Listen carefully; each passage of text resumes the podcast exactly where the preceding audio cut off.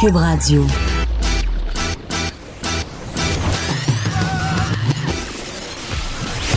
Pour elle, il n'y a jamais de mauvaise question. De 13 à 15. Les effronter. Avec Geneviève Peterson.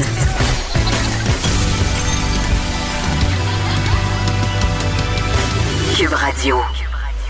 Bon mardi tout le monde, j'espère euh, que vous allez bien. Évidemment, aujourd'hui à l'émission, on revient sur ces révélations troublantes du bureau d'enquête qui ont été publiées ce matin dans le journal de Montréal, des révélations qui concernent évidemment le Parti libéral du Québec et l'ancien premier ministre Jean Charest.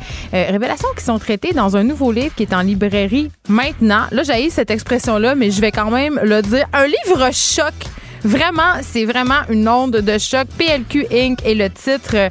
Donc, euh, vraiment, euh, sur cette enquête, euh, de l'UPAC et Félix Seguin sera là, évidemment, avec nous pour discuter de ce dossier. Lui qui a travaillé sur cette enquête pendant la dernière année. Et quand j'ai vu ça ce matin, évidemment, en une journal, ben, j'étais pas surprise. Malheureusement, euh, c'est un secret de Polichinelle, cette espèce de corruption euh, du Parti libéral, surtout sous Jean Charret.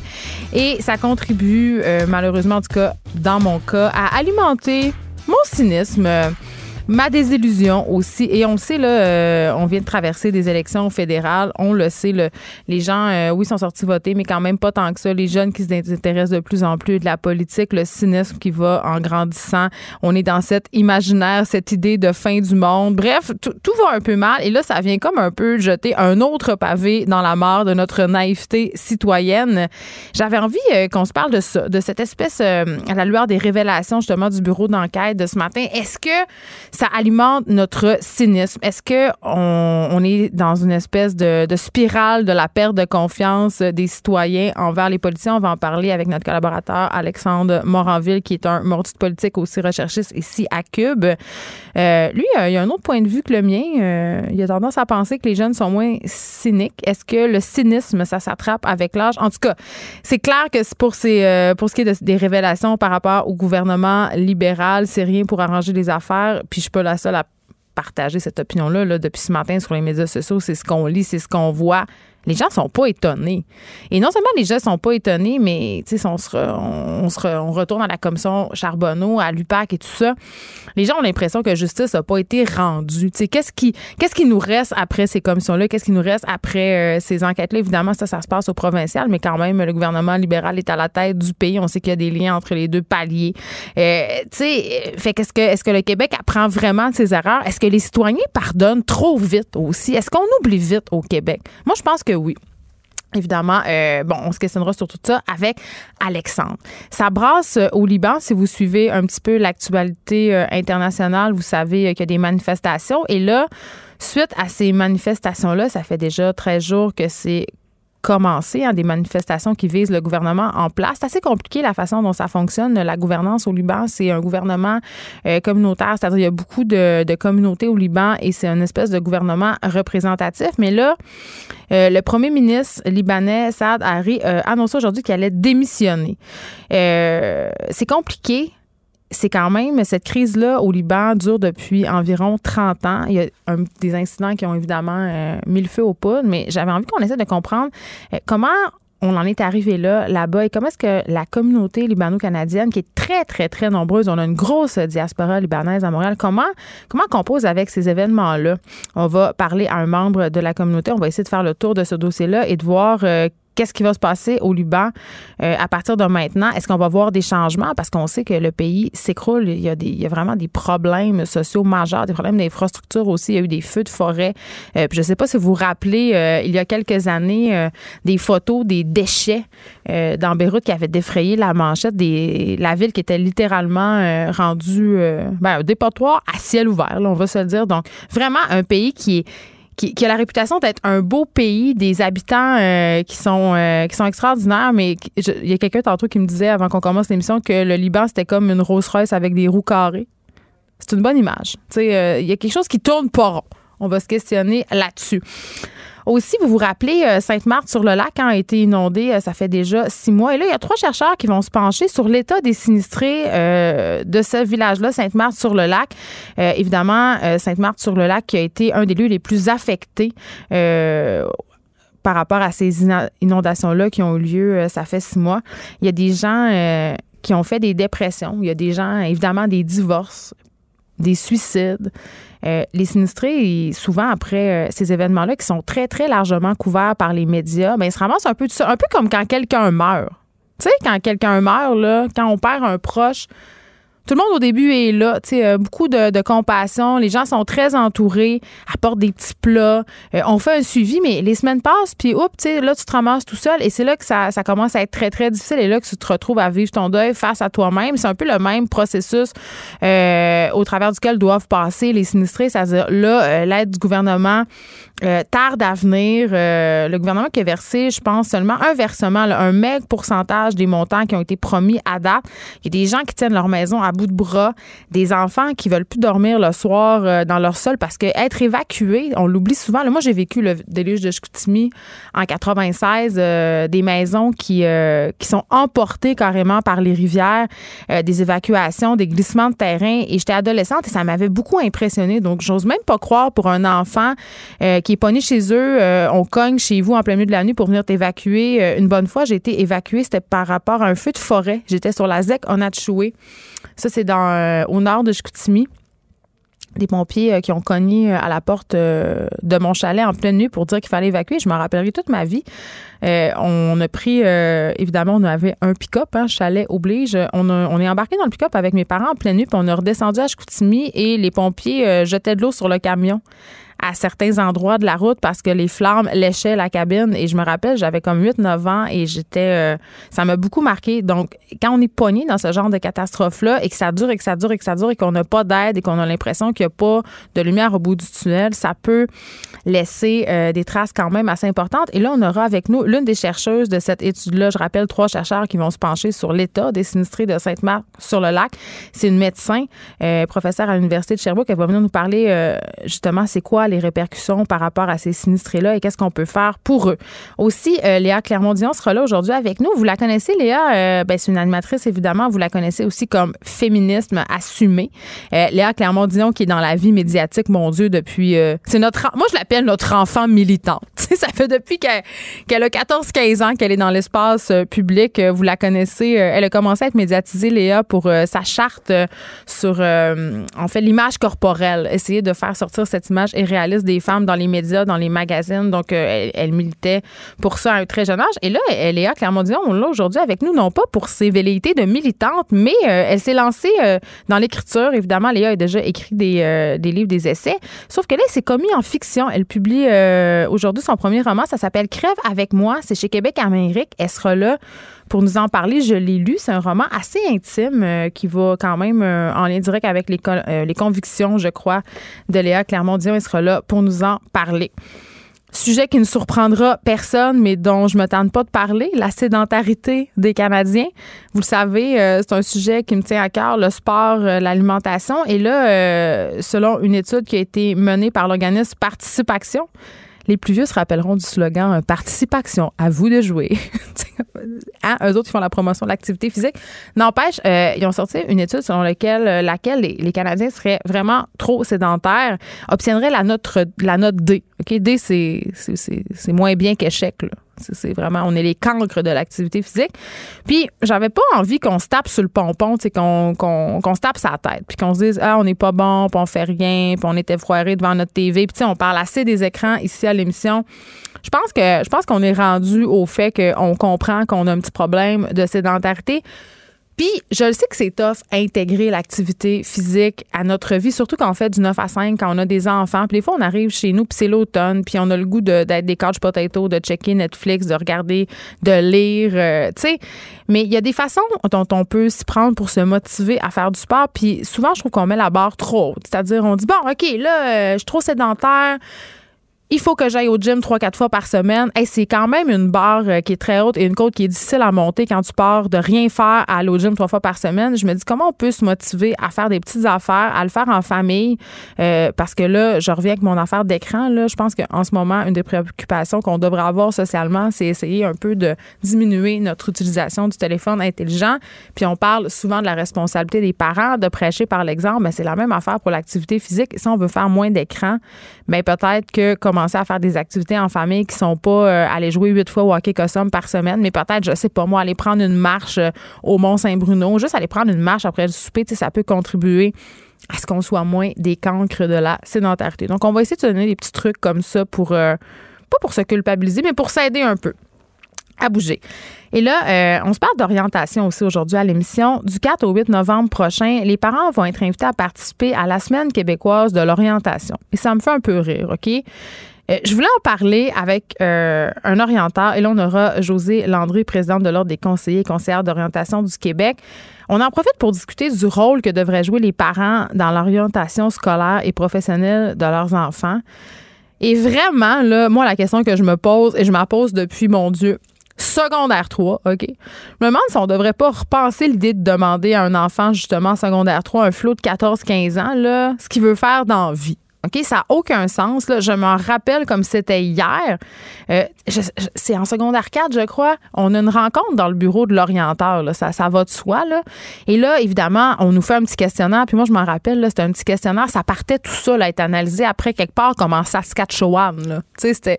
Prenais le, petit, prenais ton petit crayon de bois, là, puis là, tu remplissais, c'était 5-6 pages de questions sur tes intérêts, tes goûts, tes habiletés, ce que t'aimes, ce que t'aimes pas. Et là, deux semaines, trois semaines plus tard, tu recevais l'appel. L'appel de l'orienteuse, dans mon cas.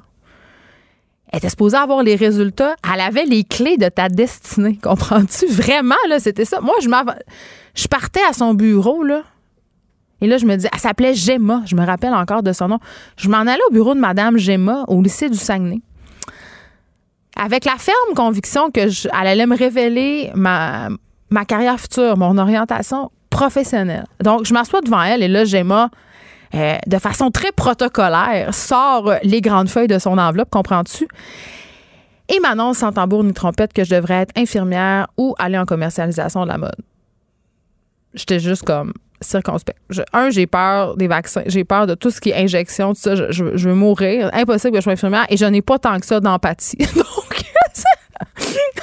Euh, comme on dit en bon sanguin, là, je suis très malécœureuse. OK? Ça, ça veut dire que, tu sais, euh, du pipi puis d'autres déjections humaines, là, je peux, je peux pas dealer avec ça. Fait que c'était clair que non. Puis commercialisation de la mode, je comprenais même pas ce que ça voulait dire. Et puis là, je tombais en bas de ma chaise, mais ça m'a stressée parce que j'avais l'impression que j'étais à un moment de ma vie où j'allais prendre des décisions vraiment importantes qui allaient avoir un impact majeur sur mon avenir professionnel. Et je pense vraiment pas qu'en secondaire 4, euh, secondaire 5, même au cégep, quand tu choisis ta concentration, là, euh, je trouve que c'est beaucoup trop jeune. On n'est pas capable d'évaluer les répercussions. On sait même pas qui on est. On sait même pas qu'est-ce qu'on veut dans la vie. Je veux dire, moi, j'étais allée en lettres, OK? J'étais allée en lettres, puis après ça, j'étais allée en sociologie. Je veux dire, il y avait rien qui me prédisposait à être en arrière d'un micro aujourd'hui, mis à part peut-être ma grande gueule. Ça, ça fait depuis longtemps qu'on le sait qu'elle existe. Mais euh, Gemma, à cette époque, m'avait dit euh, tais-toi en classe puis étudie pour être infirmière. Tu sais, fait que j'aimerais, je suis vraiment curieuse de savoir comment on peut aider nos enfants à s'orienter sans trop les orienter. Me suivez-vous? C'est-à-dire les aider à, se découvrir et à s'assumer dans, ce qu'ils aiment, dans leur capacité. Mais je, je me demande aussi, euh, tu sais, on parle beaucoup souvent de la pertinence des cégeps, des programmes généraux. Moi, je trouve pertinents ces programmes-là, les programmes généraux cégep, parce que justement, ça te permet de toucher à plein d'affaires, de faire des formations, euh, puis de pas être pogné après pour aller dans un domaine particulier parce que tu auras touché à tout, tu te seras découvert un peu et tu auras peut-être une meilleure idée de ce que tu pourras faire. En même temps, euh, avoir trop de choix, c'est pas comme pas assez. Là. Il, y a des, il y a des gens qui font trois, quatre bacs puis savent pas plus où ils s'en vont. Mais bref, c'est quand même assez touché puis c'est difficile de savoir où on s'en va. Euh, chronique littéraire aussi avec David Quentin. évidemment, le Salon du livre de morale est à nos portes. On va se parler aussi de cet article des Inrocks, célèbre magazine français, que les prix littéraires font vendre les finalistes du Goncourt aussi? Euh, critique littéraire, donc vous sortirez vos petits papiers, vos petits crayons pour prendre les suggestions. Évidemment, tout sera ça sur notre page Facebook. Euh, j'ai envie, euh, aujourd'hui, ça fait une semaine euh, euh que Jonathan euh, Pomarès a tué ses deux enfants de 5 et 7 ans avant de se suicider dans la résidence familiale.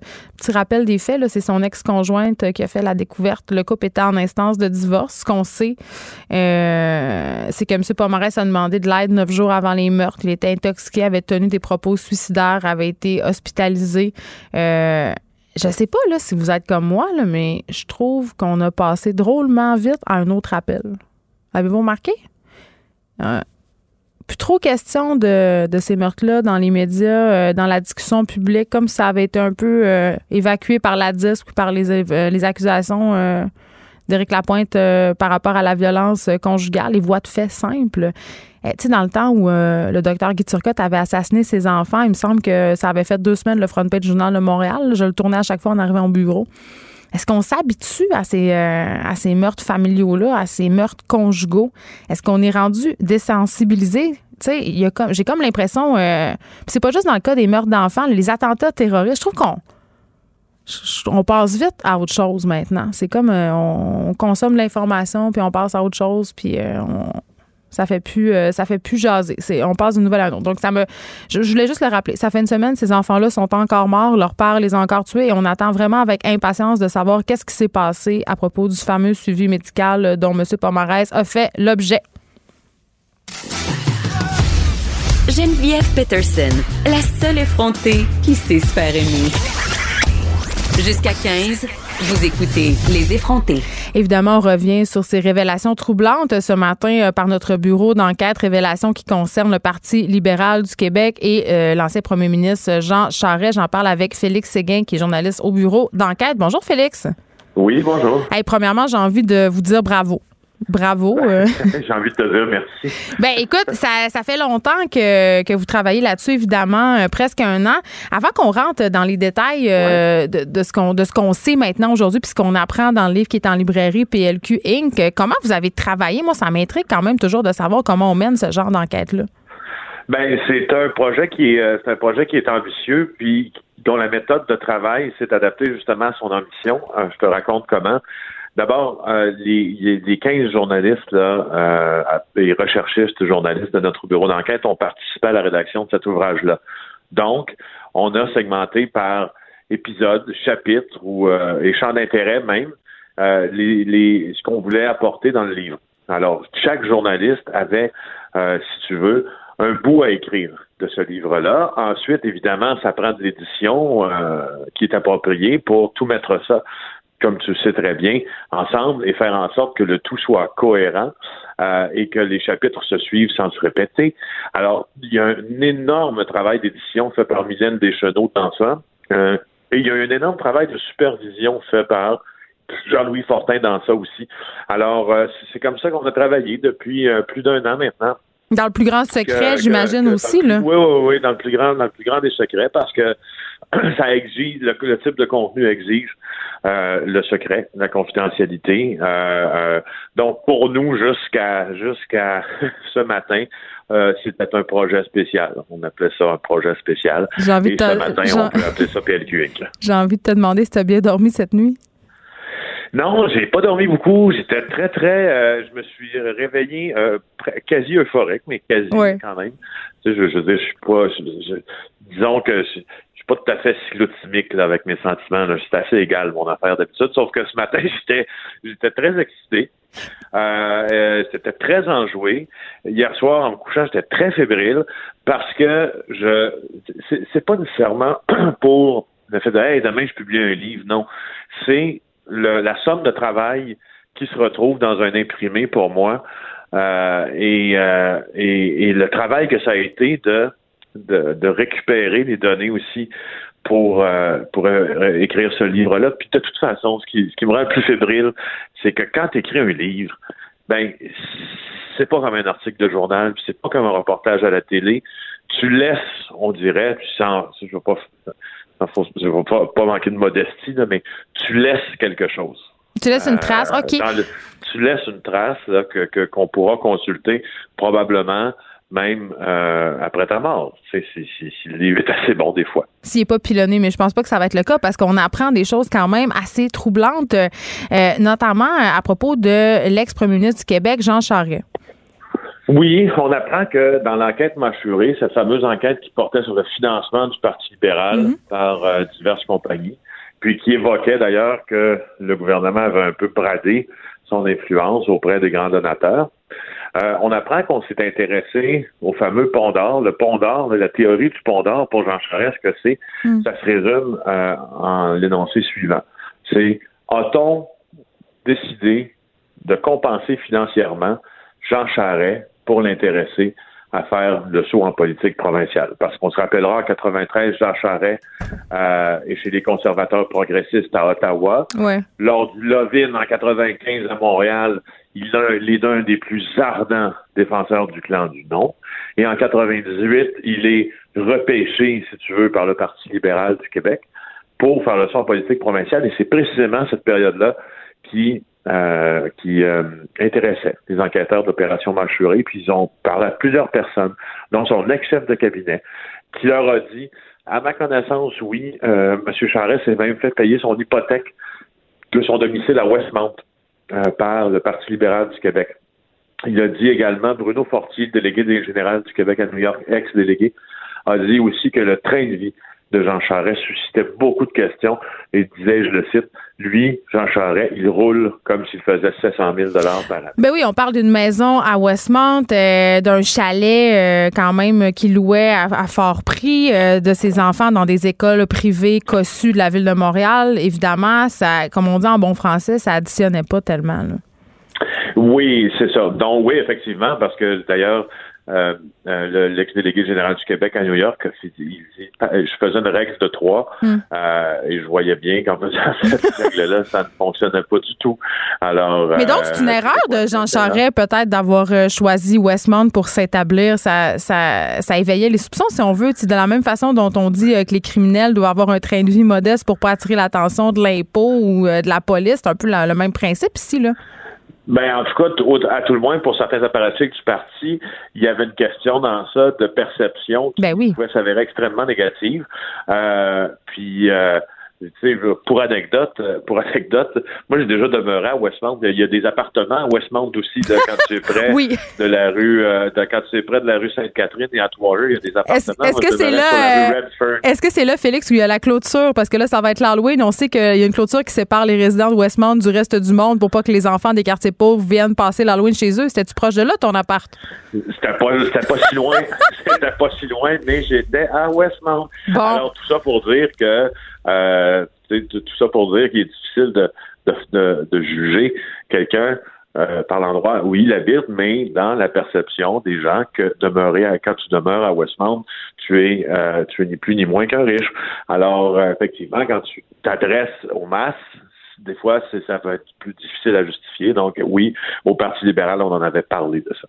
Bon, évidemment, euh, on peut lire tout ça dans ce, livre qui est. C'est disponible à partir d'aujourd'hui en librairie, là. C'est ça que je comprends. Oui, madame. C'est disponible depuis ce matin. Il y a beaucoup de commandes électroniques. D'ailleurs, on a déjà la réaction est très bonne. Ça fait ben, juste une demi-journée. On est très heureux. Puis est-ce que tu attends des poursuites prochainement?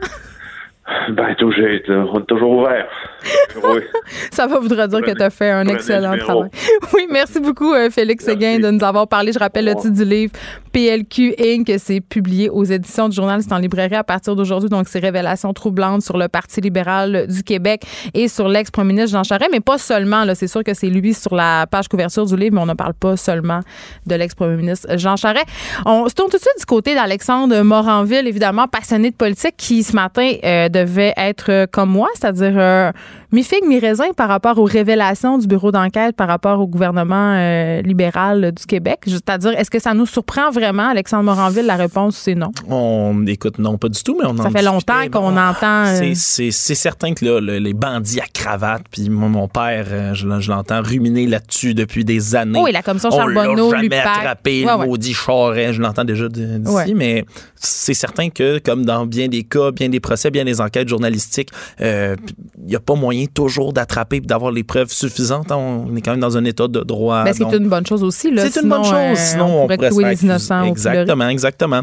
Euh, c'est c'est plus rare, mais on, on, les voit, les désagréments, désavantages, si on veut, de, du système dans lequel on vit, mais ça reste, c'est la justice, c'est comme ça que ça fonctionne. Puis même, c'est ce que je disais tout à l'heure, tu sais, par exemple, si on parle aux accusations dans, dans l'affaire Salvaille, par exemple, j'avais déjà entendu parler de ça, j'ai déjà rencontré des années et des années avant, sans être dans le milieu artistique moi-même, seulement en, en tant qu'étudiant, des tu veux dire, euh, tu parles des rumeurs qui peuvent courir sur certaines personnes euh, en politique comme ailleurs, dans le milieu artistique. Dans le milieu artistique, et ça peut prendre des années, des années, des années, des années avant que quelque chose aboutisse. Oui, mais dans le cas des révélations du bureau d'enquête, quand même, euh, c'est assez différent parce qu'évidemment, le Québec baigne depuis plusieurs années dans un climat de suspicion par rapport euh, à ses politiciens. on pense notamment, évidemment, à toute cette enquête de l'UPAC, à la commission Charbonneau, je veux dire, le scandale des comptes d'eau, tout ça. Il y a une espèce de, de, cynisme euh, dont, qui, a envahi un peu la, population. On le ben voit avec le taux de participation aux élections provinciales, aux élections municipales. Les gens sont blasés. Et là, je me disais ce matin, j'étais comme,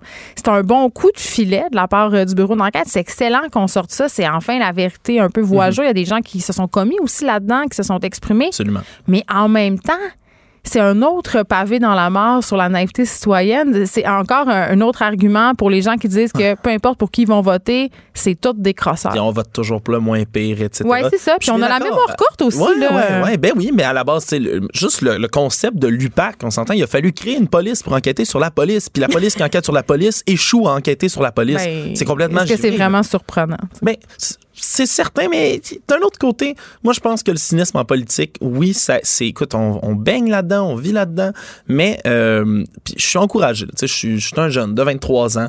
Euh, dans, tu penses que le cynisme, ça s'attrape avec l'âge? Ben, c'est la question exactement que je me pose. Hein, parce que dès que je parle avec quelqu'un qui est un peu plus âgé que moi, souvent qui a, suivi de près ou pas du tout même la, chose politique, il y a toujours un cynisme, une méfiance qui, qui s'éveille envers nos politiciens. La méfiance et le cynisme, je veux vraiment faire la différence entre tout ça parce que c'est normal je pense, d'être méfiant en tout temps envers les gens qui nous gouvernent. Oui, puis c'est aussi le rôle du, euh, du journaliste que de se méfier du pouvoir. Puis on, on, parle souvent du quatrième pouvoir puis du gardien de la démocratie. Là, je pense qu'on vient un peu de faire la preuve, sans vouloir s'envoyer des fleurs. Là, c'est pas ça qu'on veut faire, mais quand même, euh, oui, c'est le rôle du journaliste. Très juste.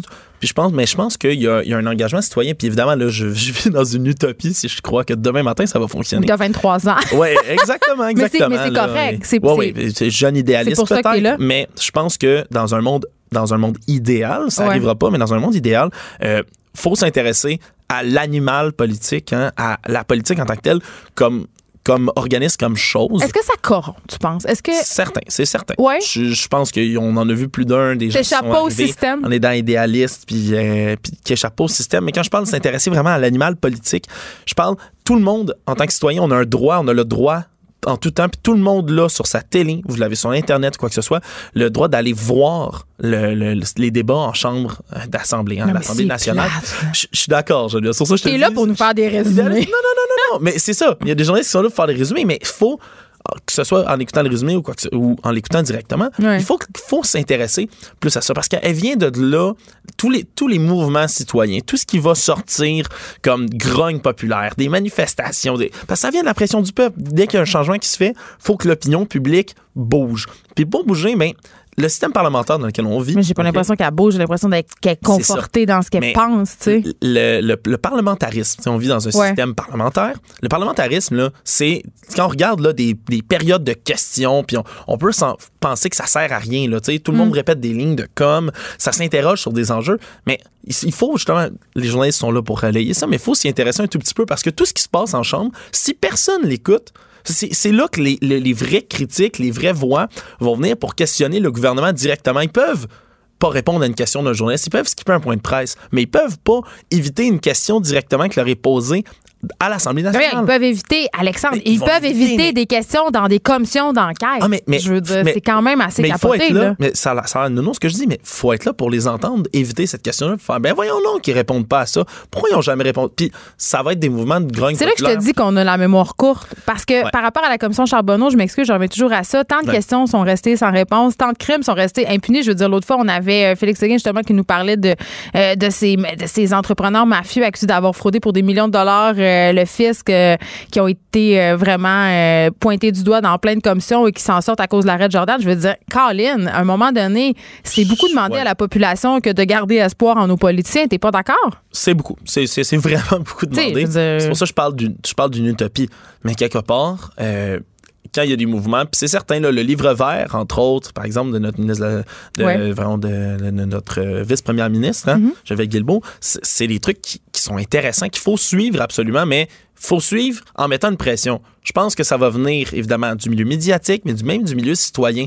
C'est une bien belle mesure évidemment dans son fond, mais c'est la même chose qu'on a créé Il faut s'assurer que ce genre de mesures-là, euh, on, vise encore une fois une réforme de la police, faut que ça amène quelque part. Il faut que ça aboutisse.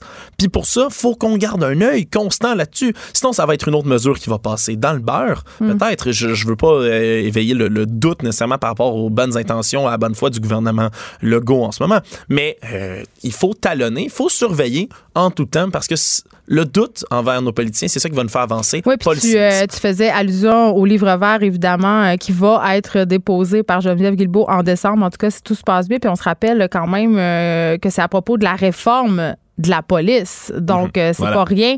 Ça, ça va être quand même un pas dans la bonne direction. Mais Colin, euh, là, évidemment. C'est pour ça qu'il faut le surveiller. Tous les partis. Hein. Oui, puis là, là, ça me fait toujours un peu rire, Alex Moranville, parce que là, évidemment, il y a ces révélations du bureau d'enquête euh, à propos du Parti libéral de l'ex-premier ministre Jean Charest. Et là, la position, en fait, c'est l'opposition, en fait, c'est Chougra. Là, ils sont toutes là à se déchirer la chemise comme s'il n'y avait rien à se reprocher. Mais je suis sûre que si on grattait un peu, tu sais, dans tous les partis qui ont été au pouvoir au Québec, tu sais, hein, le Parti québécois, les ben blancs comme neige, on va pas, en tout cas. Et même, et même Québec solidaire en ce ben, moment. Tout le monde. Ils se sont toujours targués de vouloir faire les choses C'est l'anneau du Sauron. le pouvoir, c'est l'anneau du Sauron.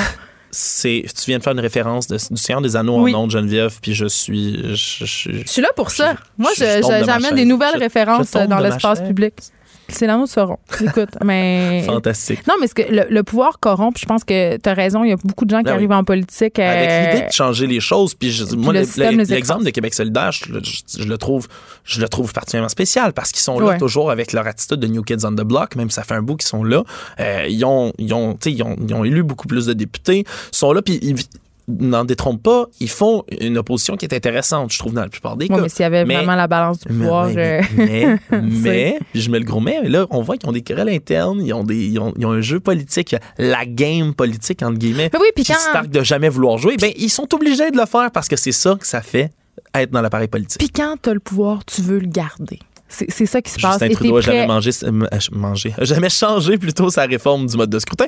Et on comprend maintenant pourquoi, parce qu'il aurait perdu avec une réforme euh, comme il l'avait annoncé. Alors, la, la CAQ avait, avait dit qu'il le ferait avant les prochaines élections. Mhm. Maintenant, ça va être un référendum pour les autres élections d'après, présenté aux prochaines élections. Comme quoi. C'est la première fois euh, quand même que les euh, bottines ne suivent pas les babines tant que ça pour ce qui est de la CAQ au pouvoir, je trouve. À date, je trouve qu'ils sont quand même. Euh, écoute, les mesures qui sont les bonnes comme les mauvaises, si je peux m'exprimer comme ça, des projets de loi plus douteux comme ceux qui sont bien adoptés, mais au moins ils les font tous. Hein. Bon, en tout cas, rien pour aider notre cynisme collectif. Je rappelle le livre, son titre en fait, le livre Choc Hein? J'ai cette expression, mais là, je pense que ça marche. On peut le dire, livre choc. PLQ et que c'est publié euh, par les éditions Journal en librairie à partir d'aujourd'hui euh, à propos, euh, justement, révélation troublante de notre bureau d'enquête par rapport au Parti libéral du Québec. Merci, Alexandre Moranville. Merci à toi, Geneviève. Geneviève Peterson, la seule effrontée qui sait se faire aimer. Jusqu'à 15. Vous écoutez Les effrontés. Trois chercheurs qui vont se pencher sur l'état des sinistrés de Saint-Marthe-sur-le-Lac qui seraient, dans plusieurs cas, euh, vraiment très affectés euh, par divers problèmes liés aux sinistres, à hein, ces inondations euh, qu'ils ont connues. Je parle avec une des chercheurs, une chercheuse en fait, qui va participer à cette recherche, Mélissa Généreux. Elle est médecin et professeure agrégée à l'Université de Sherbrooke. Bonjour, Madame Généreux. Bonjour. Euh, en premier lieu, j'aimerais euh, tout de suite qu'on se parle de qu'est-ce que cette recherche-là va permettre de déterminer. Pourquoi on a décidé de faire des recherches sur les répercussions euh, négatives, si on veut, des sinistres sur les gens de Sainte-Marthe-sur-le-Lac? Ben en fait, premièrement, c'est oui Sainte-Marthe-sur-le-Lac, mais c'est beaucoup plus large que ça. Donc, on va auprès de six régions. Les six régions qui ont été le plus touchées par les inondations en 2019. Donc, ça va Laval, toutes les Laurentides, Montréal, Montérégie, Outaouais et Mauricie, centre du Québec. Donc, par là, c'est quand même gros parce qu'on vise à, envoyer des lettres à 12 000 familles qui, qui vivent en zone inondée. Et parmi celles-ci, on va inviter le plus grand nombre de gens à participer à l'enquête. Donc, on voulait vraiment viser gros pour avoir le portrait le plus juste possible. Puis parce qu'on est conscient que d'une région à l'autre, euh, la réalité peut être fort différente, comme on le voit un petit peu émerger là, à travers euh, les témoignages récemment. Qu'est-ce que vous cherchez à, savoir, en fait? C'est que, en, fait, je dirais que c'est une combinaison de deux choses. Mm. Il y a notre expérience très terrain qu'on a observée. Vous allez peut-être trouver le parallèle drôle au départ, mais à la, ben, pas drôle, mais euh, bon, à la suite de la tragédie de lac mégantic 2013, moi, à l'époque, j'étais directrice de santé publique, puis j'ai vraiment accompagné la communauté et on a fait ce genre d'enquête-là auprès de la communauté pour monitorer. On était comme pas certains. On avait le feeling qu'au niveau de la communauté, les choses allaient pas si rondement, mais on n'avait pas d'outils pour être sûr de poser le bon diagnostic. Donc, on a fait l'enquête un an après, deux ans après, puis on l'a même fait cinq ans après. Puis à chaque enquête, ça a été vraiment utile parce que ça a permis d'un peu plus quantifier la quantité de gens qui peuvent être affectés soit par des symptômes dépressifs, anxieux, même par des manifestations de stress post-traumatique, euh, l'abus d'alcool. Donc, l'idée, c'était de dire, bon, si à Mégantic, à la suite d'une telle catastrophe, on a remarqué ces impacts-là. Puis au niveau de la littérature, on sait aussi qu'à la suite d'inondations, ce genre d'impact-là peut mm. aussi être observé. Donc on s'est dit, ben pourquoi pas le faire pour les inondations 2019. Mais c'est ça. Là, Madame Généreux, vous parlez quand même de répercussions qui sont sérieuses. Vous parlez de choc post-traumatique mm-hmm. quand même. Euh, on a entendu des témoignages dans différents médias, euh, dont le nom des gens qui ont fait des dépressions, des divorces. Il est même question de suicide, mm-hmm. euh, d'abus d'alcool. Qu'est-ce qui cause ça, en fait, après une catastrophe? Que ce soit une catastrophe humaine ou naturelle? Bien, exactement. Vous faites bien de nommer que c'est pas un type de catastrophe, mais plus les catastrophes qu'on va dire environnementales, qui, touchent notre milieu de vie directement, puis qui arrivent soudainement sans, sans, prévenir. On peut penser à euh, l'ouragan Katrina aussi, toutes sortes de, de, le déluge du Saguenay, plein plein d'affaires qui se sont passées euh, à ah, travers les époques avec les changements climatiques, on le sait que les catastrophes dites naturelles vont être appelées à, aller en augmentant. Donc, c'est vraiment pertinent qu'on maîtrise mieux nos façons de faire puis de monitorer parce qu'on sait que ça va juste aller euh, de pire en pire avec le temps. Euh, ça, ça en crée de l'anxiété en soi de savoir ça, juste ça. Oui, le phénomène un peu d'éco-anxiété que les gens disent, mais ouais, le, but, c'est pas de faire paniquer les gens parce que moi, je trouve que tout ce qu'on fait, oui, c'est sur le coup, c'est pas très le fun. Hein. C'est un peu comme quand tu vas voir ton médecin puis qui te donne ton diagnostic. C'est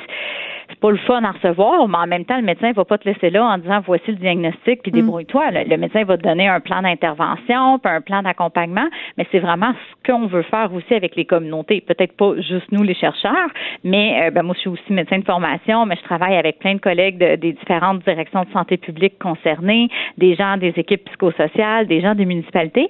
dans le fond, c'est un peu de partager ces diagnostics-là qu'on va faire pour que euh, tout le monde, un, prenne conscience de façon égale que, que, le problème est là, si problème est, mais j'ai bien l'impression qu'il y aura des impacts dans nos enquêtes.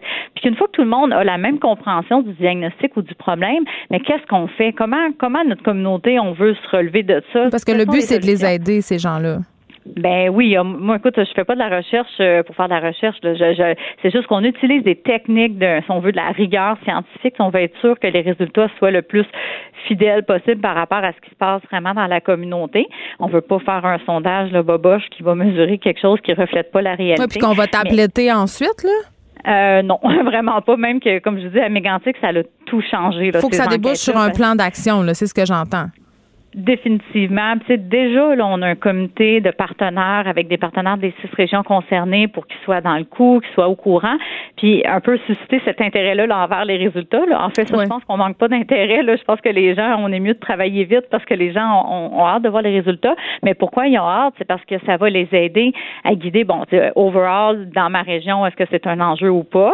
Un gros enjeu, un moyen, un petit. Puis aussi, qui est plus à risque? Est-ce que c'est plus les femmes, les hommes, les Mais ça, c'est la question. Euh, c'est la question que j'avais. Est-ce qu'à ce stade-ci, la science nous permet de, de, dresser certains paramètres, c'est-à-dire est-ce que des communautés, des personnes qui sont plus susceptibles de développer des problèmes des suites justement de ce type de catastrophe-là? Oui, tout à fait. Dans le fond, euh, il y a les caractéristiques, on va dire, pré-événement. Donc, on sait que les femmes sont plus à risque de développer des problèmes euh, psychologiques. Euh, les extrêmes d'âge, donc les plus jeunes. On parle beaucoup des enfants à ces temps-ci, donc je suis mhm. zéro surprise parce qu'on sait que les enfants vont être un petit peu plus fragiles. Ben, être évacués, c'est quand même traumatisant pour justement les ben, enfants, les personnes âgées. Ben pour n'importe qui, mais encore en termes de, c'est un peu des éponges, donc ils vont le vivre différemment. En tout cas, c'est sûr qu'il faut être attentif. Euh, sinon, il y a les gens aussi qui avaient déjà des antécédents de problèmes de santé mentale, donc c'est sûr que c'est des gens plus à risque. Mais sinon, il y a pendant l'événement euh, le, type de stress qu'on a vécu. Donc, tu sais, il y a des gens qui vont avoir été évacués de façon préventive, c'est très stressant, puis ils peuvent avoir eu peur pour leur sécurité, tout ça. Il y a des gens qui ont perdu même sur le plan matériel au niveau de, de, leur maison. Euh, il, y a, il y a des gens qui ont donc c'est ça, c'est autant sur le le, niveau de sécurité, un peu la perte sur le plan humain que sur le plan matériel, puis tout le stress aigu qui est vécu avec ça. Et majeur, il y a tous les facteurs qui viennent après la catastrophe. Donc, dans le fond, tous les stresseurs qui arrivent après, comment on a, on peut peut-être pas éviter tous les stresseurs, tu sais, d'avoir à faire des appels avec les assurances, ça c'est si on est assuré, euh, tout le processus d'indemnisation, toutes les questions, l'incertitude, à savoir quand est-ce que je vais pouvoir oui, c'est de la gestion euh, au jour le jour, c'est une montagne administrative qui peut paraître euh, pour certains insurmontable. Exactement. Donc ça, c'est sûr que ça, moi, je, les appelle les stresseurs secondaires. Je pense pas qu'on peut tous les éviter. Tu sais, je pense que ça fait partie de la gestion un peu post-catastrophe d'avoir à, à, faire face à ça. Mais il faut certainement être conscient, autant comme intervenants municipaux, Croix-Rouge, que le réseau de la santé, services sociaux, que ces stresseurs-là, ils mm. viennent exacerber. Tu sais, donc les gens pouvaient peut-être même à la limite être pas si pire que ça ou s'en remettre. Puis l'ajout de ces stresseurs-là au fil du temps vient un peu plus, ben, pas les achever, mais tu sais, si on veut. Euh, le fait que le gouvernement ne euh, paie pas si vite qu'on aurait pensé, puis toutes ces, ces, ces, ces velléités administratives-là. Euh, Madame Généreux, est-ce que, tantôt, je parlais, je, me, je comparais un peu le processus que vivent les sinistrés, parce que moi, j'étais là pendant le déluge du Saguenay, je viens de là, à des gens qui vivent un deuil. C'est-à-dire, au début, on est très, très entouré, on a beaucoup d'aide, on a beaucoup d'empathie, de, de sollicitude, puis après, on se ramasse un peu livré à nous-mêmes. Est-ce que ça, ça contribue à, la détresse, à ce que les gens ont l'impression qu'il n'y aura pas de lumière jamais au bout du tunnel? Mais totalement. Puis il existe des genres de courbes pour à peu près assez d'anticiper les impacts psychosociaux. Puis c'est pas dans les premières semaines, premiers mois qu'on va mm. voir les pires impacts parce qu'on l'appelle un peu la phase lune de miel. Ben premièrement, notre corps, euh, le stress, au début, il réagit bien. Hein? On a l'adrénaline. d'adrénaline. Ben oui. Puis là, ben les médias sont dirigés vers nous. La population nous lance des messages d'espoir, d'amour. Puis bon, on, on se sent supporté. Puis c'est vraiment quand les gens ont à retourner un peu dans leur vie normale. Bon, je retourne au boulot l'école a réouvert, il faut que je retourne à la maison, je vois l'ampleur des dégâts. Puis je pense que c'est le retour à la normale qui fait beaucoup réaliser les, aux gens que ouf, c'est ma normale d'avant, je l'ai perdue finalement. Donc, tu sais, mm. oui, je viens un deuil, puis en qui plus est, je suis fatiguée des dernières semaines, mois. donc là, le corps réalise tout ça c'est là que nos mécanismes un peu de défense là, sont un petit peu moins efficaces puis qu'on peut développer des problèmes. Tantôt, quand vous faites, en terminant, vous avez fait référence à la catastrophe euh, de Mégantic. Vous avez parlé euh, du lien social qui s'étiole quand euh, il y a une catastrophe de ce type-là. Puis là, on parle d'une catastrophe humaine, mais ça peut être aussi dans le cas d'une catastrophe naturelle comme on en a discuté.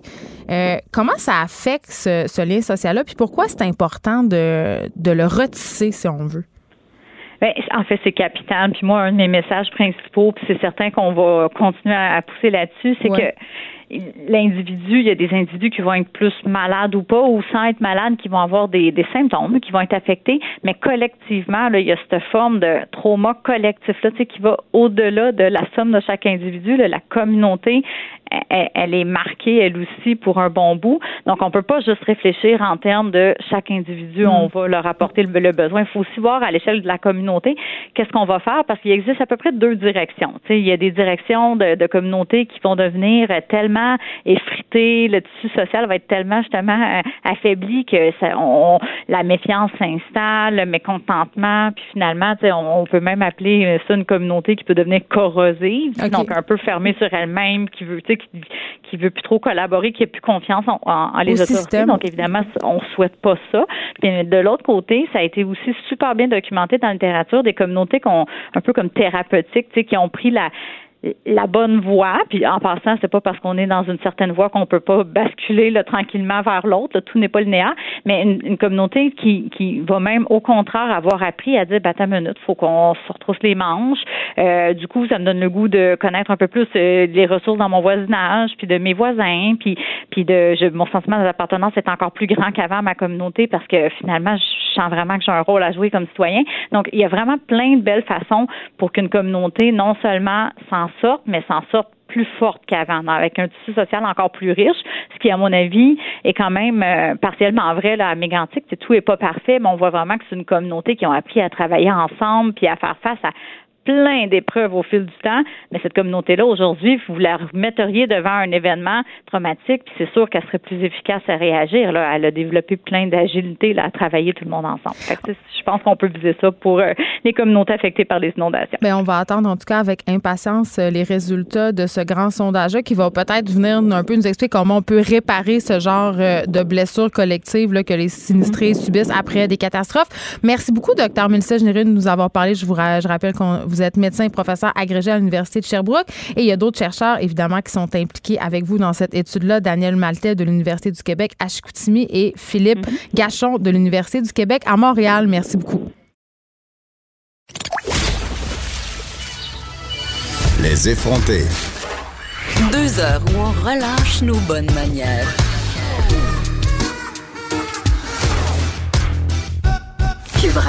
Hong Kong, Catalogne, Irak, Chili, Algérie et maintenant Liban, ça brasse dans le monde en ce moment. Et vraiment, cette prise d'assaut populaire des rues est un phénomène qui inquiète euh, même le secrétaire général de l'ONU qui a fait part de son inquiétude euh, devant cette vague de défiance à l'encontre des gouvernements de notre planète. Et là, j'avais envie qu'on se parle euh, de la situation au Liban plus particulièrement parce que depuis 13 jours, les gens manifestent, ça. Et là, aujourd'hui, le premier ministre libanais, Saad Hariri, a annoncé qu'il démissionnerait du gouvernement. C'est assez compliqué la gouvernance au Liban. On va essayer de démêler tout ça. On parle avec Ali Faour, qui a été, euh, en fait, qui est président du Centre national libano-canadien. Grosse diaspora euh, libanaise à Montréal et dans le monde en particulier. Beaucoup, euh, beaucoup de Libanais qui habitent en dehors du Liban. Bonjour, Monsieur Faour. Bonjour. Écoutez, la situation est excessivement euh, complexe pour euh, les gens qui sont pas familiers avec la situation euh, politique au Liban. Il faut savoir que là, en ce moment, ça brasse en particulier depuis 13 jours, mais ça fait un peu comme 30 ans que les choses s'enveniment au Liban. Vous avez absolument raison. ça, c'est parce que le régime au Liban est c'est un régime contradictoire, c'est un régime confessionnel, euh, c'est-à-dire euh, le pouvoir est euh, entre les mains de la mm. religion, des religions. C'est pour cela, si jamais vous regardez un peu l'histoire du Liban, depuis 1943 jusqu'à date, à toutes les 10-15 ans, il y a une guerre au Liban qui se répète, soit dans, lorsqu'on a eu l'indépendance en 1943, plus, puis tout d'un coup, en 56, il y a eu un soulèvement. Une guerre civile une petite euh, révolution guerre civile. Mm. Euh, en 58, c'était la même chose. Euh, en 75 encore. puis les guerres, ça se répète, ça se répète. C'est parce que à un certain moment donné, le régime au Liban, il ne veut pas passer du régime qui se partage entre les religions, mais c'est plutôt un régime euh, qui veut être euh, dirigé par, euh, par les religions. Et c'est ce que fait une grosse différence au XXIe siècle. On ne peut plus accepter euh, que, le, que, le, que la, la, religion s'implique à 100% dans la vie politique libanaise. Il faut passer à un certain moment donné de, dans, dans ce euh, dans, de, dans, la Constitution, de passer de, la religion vraiment à quelque chose de vraiment laïque. D'ailleurs, euh, en 89, quand on a voulu, ou quand les Libanais sont euh, rejoints pour faire passer le pays d'un État religieux, disons, parce que c'est toutes les, les religions. Vous savez bien qu'au Liban, il y a 17 confessions, c'est-à-dire les musulmans, euh, c'est-à-dire ils se regroupent chiites, sunnites et druzes, euh, les autres, les chrétiens. C'est plutôt c'est une 17 euh, confessions. Et elles sont toutes représentées au gouvernement, si je ne m'abuse, non? C'est ça qui fait que ça devient excessivement compliqué. Oui, ça complique beaucoup les choses parce qu'on ne veut pas passer à la laïcité. On ne peut plus accepter qu'au XXIe siècle, en 2019, on est en 2020 ben, prochainement, que c'est, euh, on peut pas être un pays vraiment laïque que euh, euh qu'un président, par exemple, euh, soit de, le président du Liban ou le premier ministre ou le, président de la Chambre parlementaire ou la chambre de, de commune, qu'on l'appelle ici, euh, ils se partagent. Euh, par exemple, le, le président de, de, la République libanaise, il faut absolument qu'il soit un chrétien maronite. Euh, mm. Un premier ministre, euh, il faut qu'il soit toujours un sunnite. Oui, et il, se, il se passe aussi. c'est ça, ça, ça, le vrai problème du Liban. Et je crois qu'il se passe aussi les pouvoirs de père en fils. C'est pas nécessairement très démocratique tout ça. Ça, c'est la pire des choses encore. Alors, c'est vraiment, c'est vraiment honteux. Ok. C'est vraiment honteux ce qu'on entend, je sais pas, les, euh, en plus, c'est la faute, plutôt, c'est la faute de, l'Occident en général. Ben euh, oui, puis là. Ils, supportent de tels régimes que demain. Et là, euh, M. Faro, j'allais dire, on, parle évidemment de l'hégémonie de la religion au niveau de la population libanaise, mais je pense que mille feu au poudre aussi, et là, c'est une explication un peu réductrice, mais c'est plusieurs choses. C'est ce désir, entre autres, d'appliquer des taxes sur des applications de téléphonie mobile. Je pense, entre autres, à WhatsApp, Messenger, donc la façon dont les gens là-bas euh, communique. Euh, euh, il y a la livre libanaise aussi qui connaît une certaine dévaluation, pénurie. on parle de coupure d'électricité, d'eau courante. c'est comme un pays qui va un peu mal. C'est très broche à foin, tout ça. Là. C'est pas un pays qui, qui va mal, c'est un pays qui va très mal. Est-ce que c'est pour ça qu'il y a une si grande diaspora libanaise? Que je vous dise, si jamais c'est un pays qui est dirigé depuis 30 ans ou plus par des politiciens corrompus, Hmm. C'est-à-dire, euh, il y a quelqu'un qui arrive au pouvoir, je m'excuse de le dire, il n'y a pas, par exemple, 1000 dollars dans son compte de banque. Euh, si jamais il sort du pouvoir, ou si jamais il sort, il n'est plus député ou il n'est plus de ministre, avec des dizaines et des dizaines de millions de dollars dans son compte de banque. Moi, je pense, je pense pas qu'il y ait un député ou un fonctionnaire ou qui que ce soit euh, qui touche un salaire X il sort du pouvoir avec des millions dans son compte de banque. Donc euh, c'est plutôt c'est la corruption. En plus, euh, chaque euh, chaque leader ou chaque chef de parti ou de, de, de religion, il y a son entourage. C'est eux qui profitent de, toute la situation. Électricité, ils, ont ils disent qu'ils ont dépensé des centaines et centaines de millions de dollars sur l'électricité, mais ils n'ont rien fait dans le fond. Tout, tout l'argent qu'ils disent qu'ils ont dépensé, ils sont rentrés dans la poche des politiciens. Hmm. Et ça, on parle de, du ministère euh, de, l'électricité, ainsi de suite. Euh, euh, ils sont venus tour à tour. ça, c'est les gens du pouvoir. et ils ont tous rempli leur poche. tous, sans exception. Alors, ils ne peuvent pas venir nous dire qu'on est rendu avec un pays de 100 milliards de dollars de dette. Qu'est-ce qu'ils ont fait avec ça? Comment ils les ont dépensés? Maintenant, quand ils ont vu que, les coffres du, gouvernement, il n'y a plus d'argent dans le coffre du gouvernement, ils sont partis. Ils veulent faire de la taxe sur une application qui est gratuite pour voler le monde encore. Hmm. C'est de la pure corruption. C'est ça ce qui a poussé le monde euh, tout d'un coup à descendre dans les rues pour euh, réclamer le départ d'un gouvernement assez corrompu. Mais là, justement, M. Faour, est-ce que la diaspora libanaise voit ça d'un bon oeil, ce soulèvement, en ce sens que est-ce qu'on a l'impression que les choses vont s'arranger là-bas, que la corruption euh, va quitter le gouvernement et qu'on aura euh, justement accès à cette laïcité dont on rêve depuis des années? Euh, je pense pas que le diaspora libanais il est en mesure euh, d'accepter ça. Même, euh, non. je vais être, je vais être très franc avec vous. Hmm. Euh, les gens ils descendent dans les manifestations ici, puis tout d'un coup chacun il veut commencer à, à parler d'une de, d'une affaire quelconque. Alors ils sont pas pris encore. Ils sont pas pris pourquoi? Parce qu'on n'est pas passé au Liban encore. Euh, disons, au nationalisme, au pays nationalisme. C'est-à-dire, on appartient au Liban, on n'appartient pas à la religion. Malheureusement, les Libanais, en majorité, en majorité, je parle de la majorité parce qu'on parle, euh, si jamais vous voulez, de la gauche libanaise qui, a depuis euh, les années 80, euh, au début des années 80, après l'invasion israélienne au Liban, mhm. ils, étaient en train de, de perdre du terrain, du terrain, du terrain. Ils sont rendus maintenant minoritaires. Alors la majorité au Liban, c'est des, gens qui qui se pointent derrière leur, religion. Et celui qui se pointe derrière, euh, sa religion, il ne pense pas qu'il faut faire vraiment des changements. Quand tu touches à, aux avantages de la religion, tu vas voir, euh, il va se ranger premièrement derrière sa religion et non derrière le nationalisme, le Liban. euh, le national, disons. Il faut vraiment savoir faire la différence entre la religion et le, le pouvoir euh, ou l'État ou euh, le, le, régime. Ça, c'est que, que, les gens, malheureusement, ils veulent rester toujours, ils appartiennent à leur religion. Comprends. Ils ne veulent pas euh, sortir de, de, de, de, leur peau de ça. Mais en tout cas, ils mettent il la... il y a un effort à faire.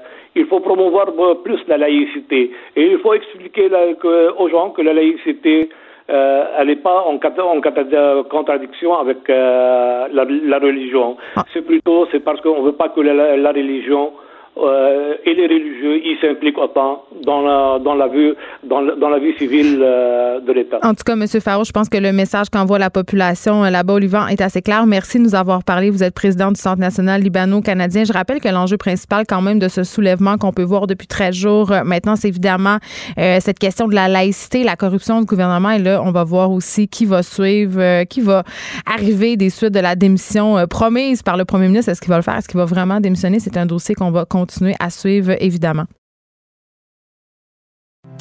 Écrivaine. Blogueuse. Scénariste et animatrice. Geneviève Peterson. La Wonder Woman de Cube Radio. Léa Clermont-Dion est avec nous, autrice, documentariste, animatrice. Mais là, elle s'est commis, elle s'est commis dans la fiction avec ce premier livre. Est-ce qu'on peut appeler ça un roman, Léa Clermont-Dion? je dirais un flirt avec la fiction. Ah, c'est juste parce que tu t'assumes pas. Oui, c'est exactement, exactement. Mais, je, mais je crois beaucoup à la fiction, par contre. Je, je, je le dis honnêtement. Donc, oui, oui, c'est un roman, c'est pas tout vrai. Là. On va dire son titre, ça s'appelle Crève avec moi, c'est chez Québec, Amérique. Et là, hier, c'était ton lancement. Là, je t'ai vu arriver avec ta petite robe, l'air guiré. les auteurs, on, a un drôle de rapport au, lancement de livre. Puis moi, ma question, c'est t'es-tu du bord de ceux qui aiment ça ou de ceux qui considèrent ça comme un rendez-vous chez le dentiste? Oh C'est-à-dire, t'as pas le choix d'y ah! aller. Ça, ça me fait du bien comme question d'entrée de jeu. Je savais. Euh, je suis là pour te mettre à l'aise. Je j'aime pas les lancements en général et surtout les miens. Est-ce que tu as peur que personne vienne? Oui, exactement. C'est exactement ça. Mais là, je, m'étais dit, bon, j'en ferai pas. Et là, mon éditrice, elle m'a dit, il serait bien que tu en fasses un parce que. Tu caresses ce même rêve. Oui. Je dois te l'avouer. Exactement. Mais là, je l'ai fait plus intime. Donc, euh, tu sais, dans un resto-bar euh, avec euh, des lectrices. J'ai pas éviter grand monde parce que pour moi, ça devient vite euh, une foire euh, un peu angoissante. Mm. Mais ça, Avec du très mauvais vin habituellement. Ouais, mais quand il y a moins de monde, on a plus d'argent. Au bac semaine, c'était super bon. Puis les gens payaient pour leur vin. On était un peu cheapo. Mais, je pense que c'est correct. Non, c'est correct. On n'était pas cheapo. Mais euh, pour vrai, c'était agréable. Mais comme tu sais, j'ai un, un, petit bébé. Puis moi, à 8 heures, c'était terminé. Là, j'étais J'étais me coucher. Pour vrai. Eh, je veux qu'on parle de l'exergue de ton livre. Tu as écrit euh, Les pages qui suivent renferment trois récits inspirés de moments marquants dans la vie de l'auteur. Peut-être s'y glisse-t-il une part d'invention, peut-être pas. T'es allé bang, t'as adressé la question de l'autofiction. Oh, ouais, ouais, ouais, ouais. Tout en partant. Ben c'est Daniel Daniel Lorrain qui est responsable de la collection qui a un peu élaboré ce concept là de bon on réinvente pas la roue là, de, en matière d'autofiction. Puis euh, je trouve que des fois c'est une catégorisation qui a quand même le dos large mais je pense que ce livre là s'inscrit dans cette tendance là sauf que il y a vraiment trois moments clés dans le livre qui sont réels. Et ça fait en sorte que des moments clés de ta vie tu veux dire? Oui euh, des moments réels. Qui sont? Ah, ça, je peux pas les dire. je peux pas les dire. Mais, on traverse quand même des époques de ta vie. Je veux dire, moi, j'ai lu sans révéler de punch. Tu sais, ça commence, euh, la narratrice, 4 euh, ans, puis, euh, tu sais, ça finit, bon, on, là, on dit pas comment ça finit, évidemment, mais quand même, ce sont des moments marquants de l'existence des passages. Oui, oui, oui, oui, c'est des passages, tu l'as bien dit. Puis c'est, je pense que c'est un livre justement sur des rites de passage également. Mais, mais euh, je peux dire qu'il y a une amitié euh, vraiment euh, initiatique, là, si on veut, qui, qui, est à la base de ce livre et qui est réelle, tu sais, qui, mm. qui, qui m'a inspiré pour de vrai. après, on, peut c'est magique la, la, fiction pour ça. On peut déraper un peu puis inventer, aller ailleurs, mais mais il y a l'amitié derrière. Mais dans l'autofiction, quand même, il y a une grande part de soi. Puis en même temps, l'autofiction, c'est un genre, euh, comment je pourrais bien dire ça? C'est comme la chiclette des snobs. C'est-à-dire, mm-hmm. on associe beaucoup ça aux auteurs féminines. Il y a des grandes reines de l'autofiction. Euh, je mm-hmm. pense entre autres euh, à Annie Ernaux, par mm-hmm. exemple, ou, plus près de nous, Marie-Cécile Labrèche, ou par Nelly Arcan. C'était une grande reine de l'autofiction. Est-ce que tu as l'impression que qu'on considère ce genre-là comme un sous-genre? Je pense que c'est un genre dénigré, effectivement, parce que c'est une parole féminine qui le qu'il défend beaucoup. Puis mm. je crois qu'en littérature, il y a quand même une, grande part euh, encore de, de l'ombre patriarcale ou un double standard. En même temps, tu sais, moi, je suis plus issue des, des, idées politiques puis de la science politique. Tu es plus une fille de littérature. Donc, tu sais, moi, j'ai, euh, j'avoue que j'arrive là un peu comme un cheveu sur la soupe, là, si je peux me permettre. Est-ce que tu as une certaine naïveté? J'ai, j'ai pas de naïveté parce que, comme euh, je te le disais hors d'onde, j'ai, j'ai tout lu les critiques quasiment qui existaient des livres au Québec avant de, de me lancer. Puis ça me, ça me beaucoup. Hmm. Mais par contre, je, considère que comme en général, dans la société actuelle et dans l'histoire des idées, c'est une, parole qui est vraiment occupée par les hommes et une prise de, je dirais, une visibilité qui est vraiment euh, masculine euh, en matière de littérature. Donc, c'est sûr que si les femmes parlent et écrivent à leur façon, que ce soit sous forme de d'autofiction, euh, par l'entremise de fragments, ben on, va peut-être dénigrer. Par contre, moi, c'était euh, c'était un peu obligatoire de passer par là parce que je me serais pas autorisée. C'est bizarre à dire, comme je n'étais pas de ce, pas nécessairement de ce milieu-là, que pour moi, c'était fondamental de parler de ce que je connais. Sinon, on dirait que je me serais pas cru, puis j'aurais peut-être pas eu la, l'envie de le faire pour cette première euh, pour ce premier flirt. Tu veux dire que c'était euh, c'était plus sécurisant pour toi d'écrire sur ce que tu connais? Oui, exactement. Puis je pense que y a des fois en tout cas, de ce que je lis, je vois. Bon, j'apprécie moins mes lectures quand je sens qu'il y a une espèce de mise en distance un peu objective, ben, objective ou en tout cas, ça, ça dépend. Mais, mais j'aime j'aime sentir la proximité de l'auteur avec son œuvre puis de ce qu'il parle. Je pense que c'est des œuvres fortes souvent, mais je veux pas généraliser non plus tantôt, euh, tu parlais un peu du double standard euh, par rapport euh, aux auteurs et aux autrices en littérature, par rapport au traitement de leur œuvre. Puis c'est drôle, j'avais pas prévu qu'on se parle de ça, mais tu as fait allusion à Danielle Lorrain, qui est la directrice littéraire de la collection Collection 3 chez Québec Amérique. Danielle qui a fait une sortie quand même assez, en tout cas que moi j'ai trouvé fort troublante sur avenue.ca. Ah! par rapport au courant. ben, je vais te l'apprendre. Par rapport au fait qu'elle a perdu sa chronique littéraire dans un magazine québécois, une chronique qu'elle occupait depuis une vingtaine d'années parce qu'elle était trop vieille. Elle a été ah, remplacée. c'est vrai. Puis euh, j'avais envie qu'on se parle de ça parce que, évidemment, j'ai l'impression euh, qu'en littérature, comme dans, toutes les autres sphères médiatiques où les femmes occupent euh, un espace, même pour les écrivaines, on est, on est périmable. Mm-hmm. Tout à fait. Mais je, ne suis pas étonnée non plus parce qu'il y a une grande part aussi d'agisme à travers tout ça. Mais qu'elle le dise. Qu'elle le dise, je la trouve c'est très courageux. Je la trouve très courageuse. Puis j'avais assisté à une conférence de Laurie Saint-Martin sur justement. Qui est professeur à l'UQAM. Ouais, en littérature, sur l'absence des femmes et, les femmes plus âgées hein, dans la représentation médiatique des autrices. Et ça m'avait. Euh, Mais il y a un livre qui a été écrit là-dessus. Ça s'appelle Le bal des absences. C'est à propos du fait que, qu'on enseigne peu l'œuvre des femmes euh, dans les cours de littérature, que ce soit au cégep ou à l'université. Donc, c'est vraiment un réel enjeu. Mm-hmm. Qui est invisibilisé évidemment. Donc, j'imagine que tu as suivi Léa Clermont-Dion, toute cette saga de Martine Delvaux sur le Boys oh, Club. Oh mon Dieu, oui. J'ai lu le livre d'ailleurs et je, je, je, sais pas si tu l'as lu, mais j'ai trouvé ça excellent parce que documenté, parce que fouillé, parce que tellement vrai aussi. Est-ce que tu as l'impression qu'on est dans un discours euh, extrême? Non, pas du tout. Ben, parce qu'on lui reproche beaucoup. Pourquoi? Ben, euh, on lui reproche d'être euh, d'être une, on comment une féministe extrémiste. Mais moi, en tout cas, quand je l'ai eu ici à l'émission, puis ce que j'ai lu dans son livre, j'ai pas justement, comme tu disais. Ben, faut le lire, faut lire le, livre, puis après statuer. Moi, je parle pas non plus de, de la prise de position sur le mm. truc euh, des mecs. Là, ça, j'ai pas vraiment suivi le débat. Je parle vraiment du livre comme tel.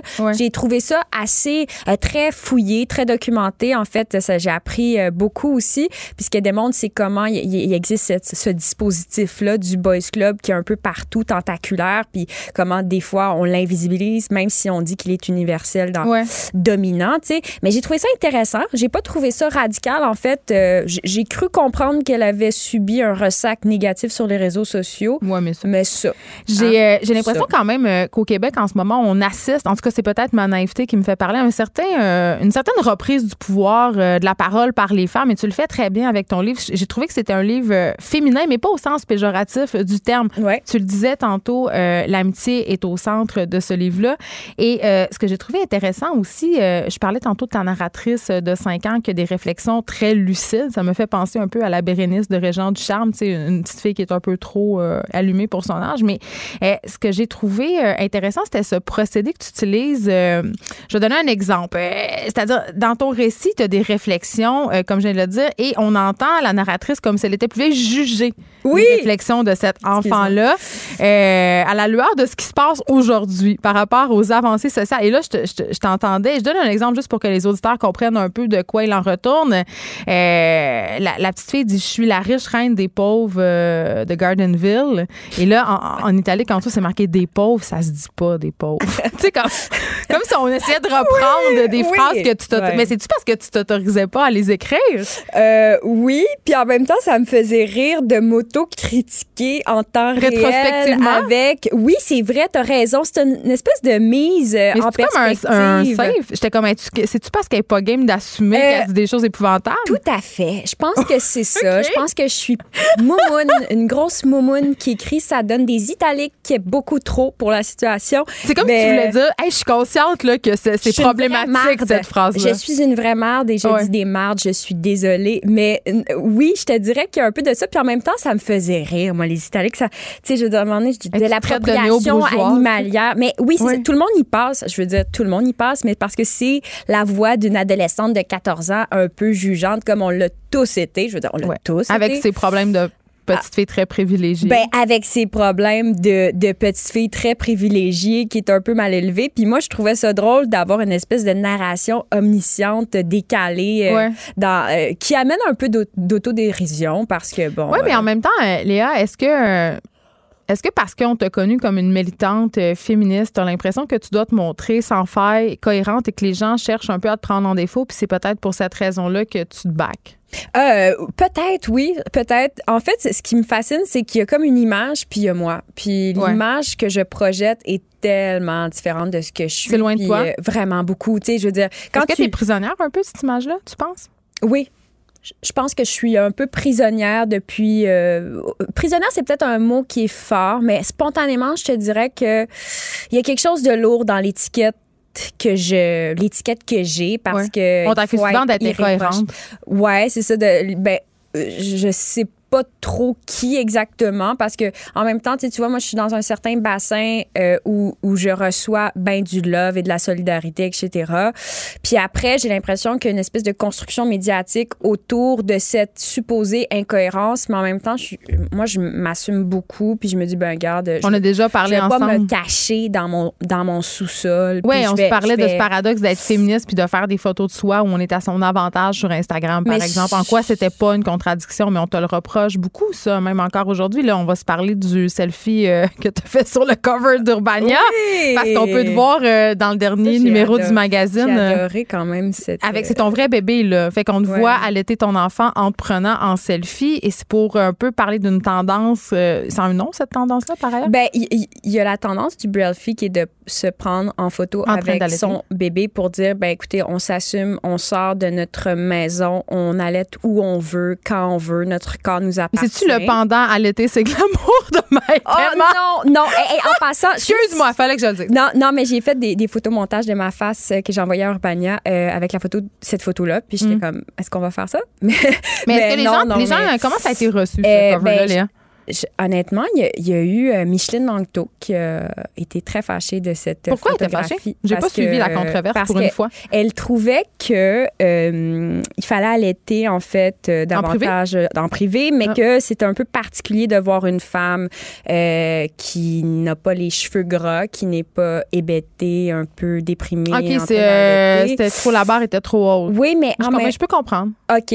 parfait. Mais aussi, c'est que je, peux comprendre, mais en même temps, il faut lire le texte, il faut voir franchement l'autodérision du selfie parce qu'on est dans une ère ben où on auto-documente tout et qu'on se qu'on poste énormément de photos et c'est correct. Moi personnellement, je suis pas de l'école qui stigmatise la mobilisation du selfie. Ça me fait ni chaud ni froid. Des fois, je trouve ça le fun, des fois, je trouve que c'est inapproprié. Puis peu importe, on a chacun nos jugements Il y a plein de filles qui, euh, qui disent maintenant euh, sans honte euh, qu'elles font des selfies quand ils ont besoin de recevoir avoir du love. Ben, c'est correct. Tant mieux pour elle. Puis en même temps, je trouvais que c'était un petit clin d'œil. Puis Philippe Lamar, il m'a dit. Le directeur d'Urbania. Oui, c'est ça. Il m'a dit, ben écoute, sais, on fait la une d'Urbania. Je veux dire, on n'a pas de tendance à faire des, photos très consensuelles. Ils ont déjà mis un se rappelle, On se rappelle aussi Richard qui mangeait des flèches dans le thorax. Ben, exactement. Ça avait fait beaucoup jaser. Tu sais, si on avait fait cette photo-là en une de l'actualité, il y aurait peut-être ça n'aurait pas marché. Là, on est sur la une d'Urbania. Ah, il faut faire un peu d'autodérision. Je veux dire, on est toujours en train de se photographier. Moi, je, suis pas la coconne qui se prend en photo comme ça. Hey, c'est agréable prendre un selfie. Non, c'est pour dire, écoute, on est en mise de mise en scène de soi perpétuelle. Alors, assumons-le. Puis aussi, c'est un, magazine spécial sur les jeunes millennials qui s'assument. Donc, je me suis dit, il m'a demandé, est-ce que tu es prête à le faire? Je dis, OK. Euh, je pensais pas que le selfie allait être aussi rentre dedans, mais moi, en même temps, ça, ça, me dérange pas. Je veux dire, on, discute, puis ça. Mais peut-être que ça, ça avait été quelqu'un d'autre que toi, ça aurait moins fait réagir. Tu penses? Je, sais, je pose la question. Ben, moi, honnêtement, sur euh, 300 commentaires reçus, c'était positif. Donc, puis des fois, je veux dire, c'est sûr et certain que je reçois des commentaires négatifs, c'est tout à fait normal. Mais mm. là-dessus, honnêtement, les jeunes de mon âge et les, les principaux concernés, c'était quand même assez positif. Puis on discutait de l'acte du Brelfie parce que souvent, c'est censuré sur Instagram. Puis on trouve ça un peu hypocrite parce qu'on est à un clip. Ben, il y a tellement de photos de fesses. Ben, c'est ça. Je veux dire, qu'est-ce que ça fait, là? De, de... Alors, on voit le sacré mamelon. Donc, mais moi, j'aime beaucoup les représentations un peu subversives qui amènent une double lecture. On n'est pas au premier degré, on est dans un autre degré, puis c'est ça. Alors, je, je trouvais ça intéressant. Je peux pas euh, te, te, faire allusion au fait que tu es devenue maman cette année.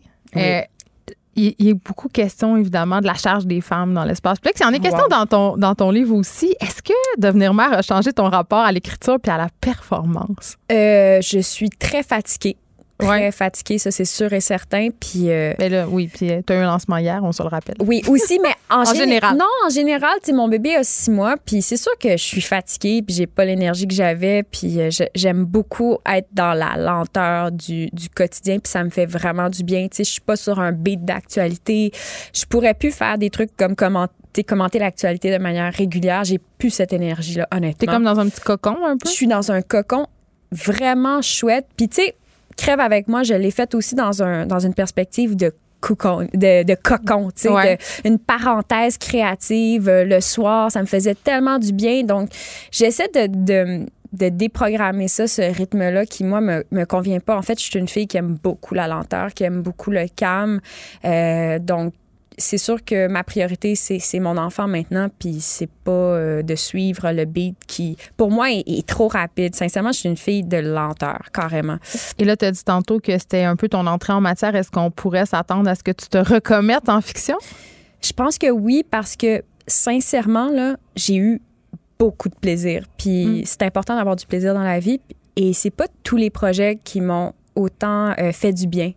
Et ce projet-là m'a fait énormément de bien. Donc, je pense que je vais continuer.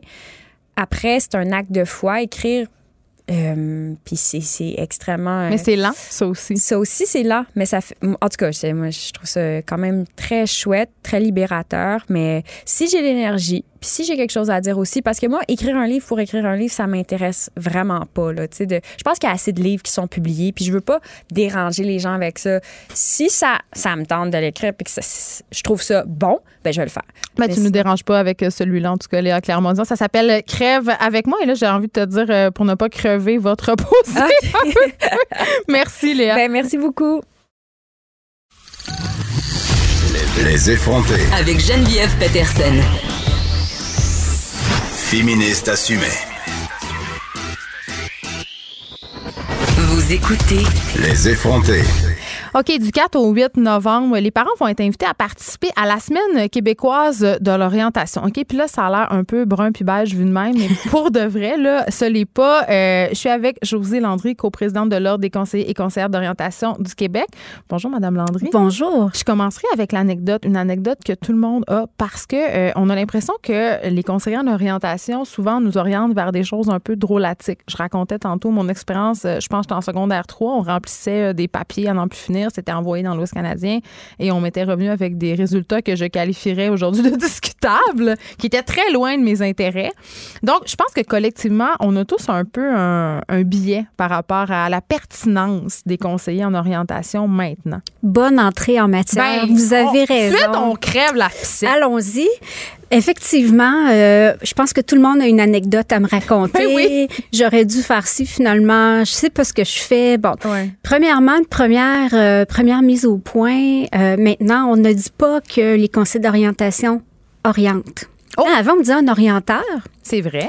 Et on s'appelle maintenant conseiller d'orientation. Le travail d'un conseiller d'orientation, c'est d'aider la personne à prendre des décisions. Fait que vous êtes comme des coachs de vie professionnels.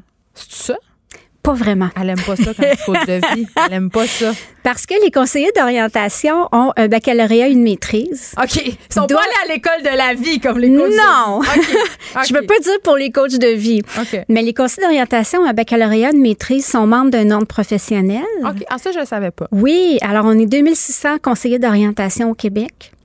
Et les services d'orientation sont offerts à tous les âges de la vie. C'est ça, parce qu'on pense beaucoup à l'école secondaire, évidemment. Euh, dans la psyché collective, c'est ça, là, ce moment où tu fais ton choix. Moi, tu prends les maths fortes ou pas les maths fortes pour aller en sciences Mes sciences ou pas. C'est ça. Puis, mhm. je, je, sais pas, je soulevais le. Moi, j'ai un questionnement. Euh, mhm. tu sais, j'ai trois enfants, puis tout ça, puis je me rappelle euh, de ma propre adolescence. C'est très tôt pour prendre ce genre de décision-là. Puis je me demande comment c'est possible parce que je comprends, à un moment donné, il faut faire des choix, il faut choisir un domaine d'études, tu sais. On pourrait dire un parcours pour commencer. C'est ça. Mhm. mais il nous demande à un très jeune âge de prendre des, décisions qui vont impacter de façon majeure notre existence mhm. future. Et ça, pour moi, c'est très, très, très peu constructif.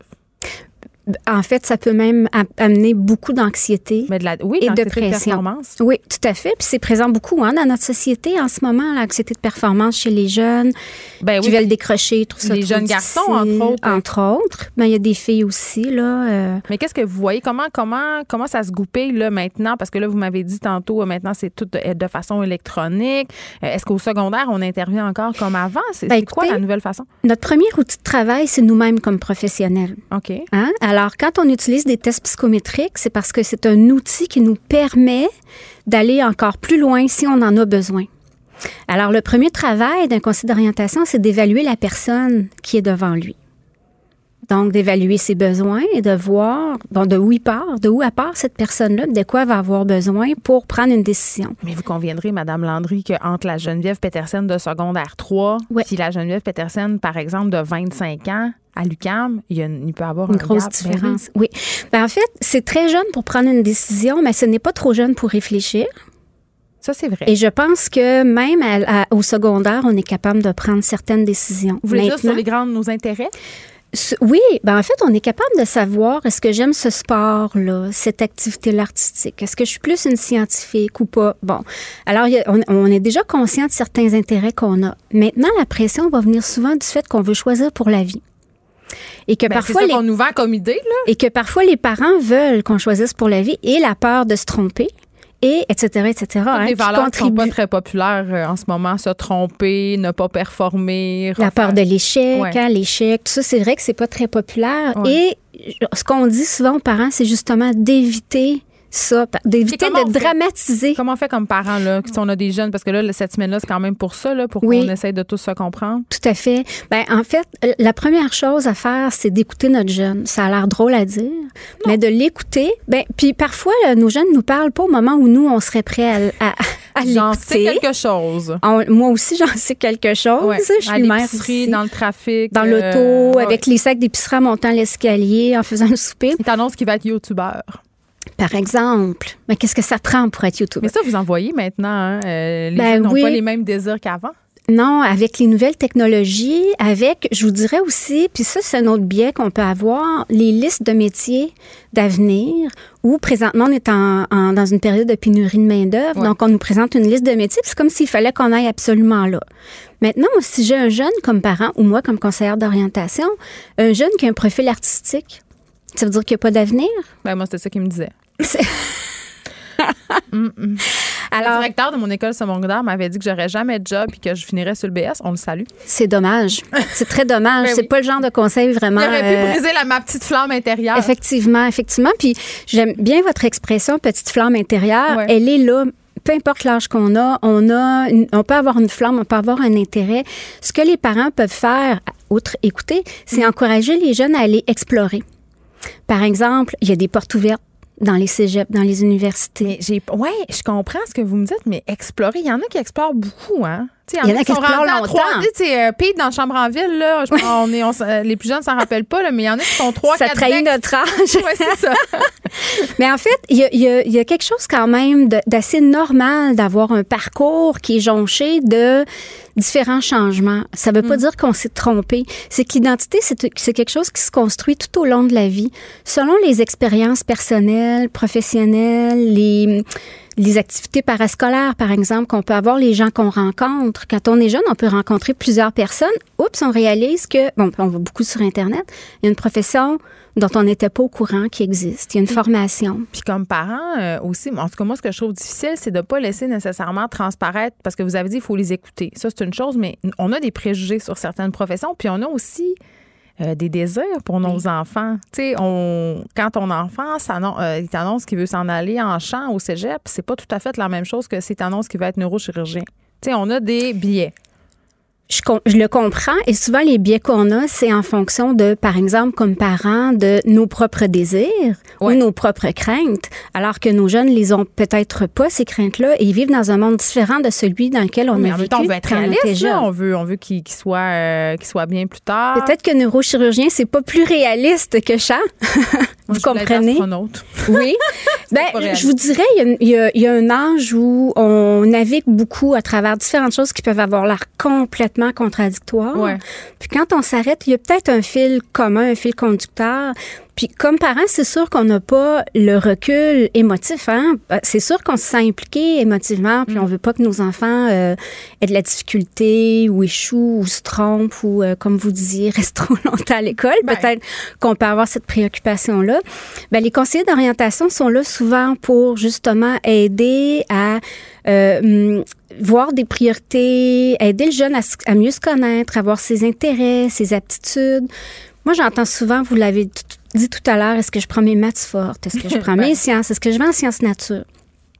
Je vais vous sortir une expression probablement que vous avez peut-être déjà dite ou entendue. Euh, je vais aller en sciences pour m'ouvrir toutes les portes. Ah, mon Dieu. Ou je vais prendre mes maths fortes pour m'ouvrir toutes les portes. Et moi, ce que je réponds toujours, c'est est-ce que ça va être des portes que vous allez prendre? Que vous allez vouloir ouvrir. Peut-être que non. Moi, moi, je vais vous donner mon exemple. Je ne suis pas du tout une scientifique et je déteste les mathématiques. Alors, à un moment donné. Espèce de pas d'avenir. Eh, c'est ça. Mm. Mais maintenant, je suis présidente d'un ordre professionnel. C'est vrai. Alors, est-ce que vraiment il n'y a pas d'avenir parce qu'on n'aime pas les mathématiques? Ça dépend de ce qu'on est comme personne, notre profil de personnalité, nos intérêts, nos aptitudes. Alors, c'est sûr qu'on peut toujours choisir en fonction d'une liste de métiers d'avenir, les salaires, les statistiques d'emploi. Mais ce qu'on sait dans la littérature, c'est que c'est pas ce qui, qui nous apporte, qui nous amène à avoir un, un, choix pour lequel on va avoir une motivation durable dans le temps. Je comprends. En terminant, Madame Landry, est-ce qu'une solution à, notre indécision un peu collective, à cette difficulté de faire des choix à un jeune âge, euh, pourrait être, si on veut, aider ou résolu par et euh, si on laissait la chance aux jeunes d'explorer, mettons, dans différents programmes? Si on rit beaucoup des programmes de cégep, exploration, intégration, mais c'est-tu si drôle que ça? Non, c'est pas drôle. Effectivement, c'est pas drôle. Et c'est tout à fait normal à cet âge-là de se chercher. Alors que c'est comme si on voyait ça comme anormal, puis on devrait savoir où on va. Et, et c'est pas tous les jeunes qui ont besoin de conseils d'orientation, c'est pas tous les jeunes qui savent pas où aller. Mais pour ceux qui ne savent pas où aller, effectivement, explorer, essayer différentes choses, prendre le temps de réfléchir et d'en discuter, rencontrer des gens qui pratiquent des professions qui peuvent nous intéresser, puis on peut se rendre compte que finalement, on n'aime pas ça. Mais on n'a pas reculé, on a avancé parce que déjà, on, est capable de faire un tri à travers les intérêts qu'on peut avoir.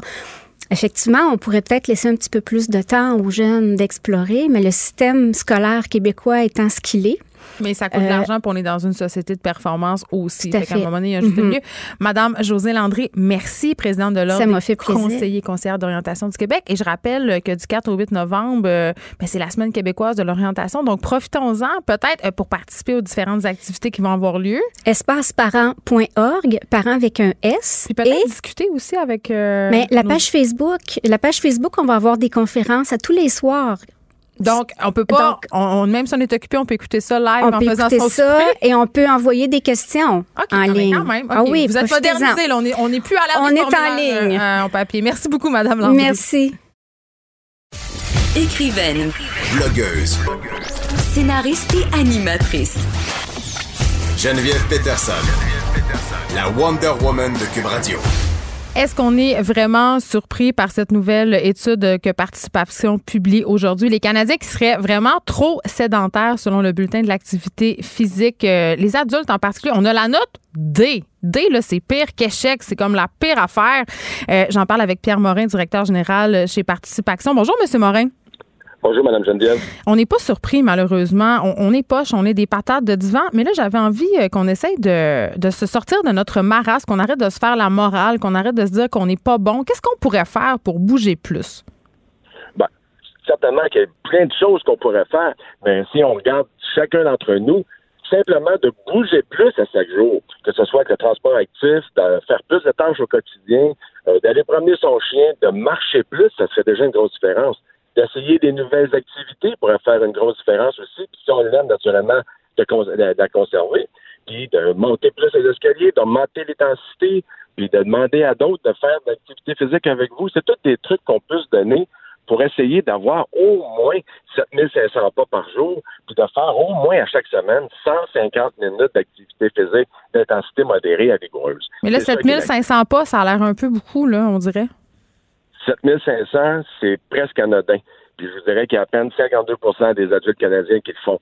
Ça, ce que ça nous dit, c'est que généralement, les gens qui font ça pourraient arriver au chiffre clé qui est un minimum de 150 minutes hebdomadaires d'activité physique. Et ça, il y a seulement 16 des adultes canadiens qui le font. Mais j'aurais envie de vous répondre. Puis ça, c'est pas mon cas. J'aime ça me vanter. Moi, je fais du sport régulièrement. Mais les gens n'ont pas le temps. On n'a pas le temps. On va travailler. On arrive au bureau. Il est 9 h. On revient à 6 h. On fait le souper, les devoirs. On a juste envie de s'évacher devant Netflix. Puis ça, c'est normal. C'est compréhensible.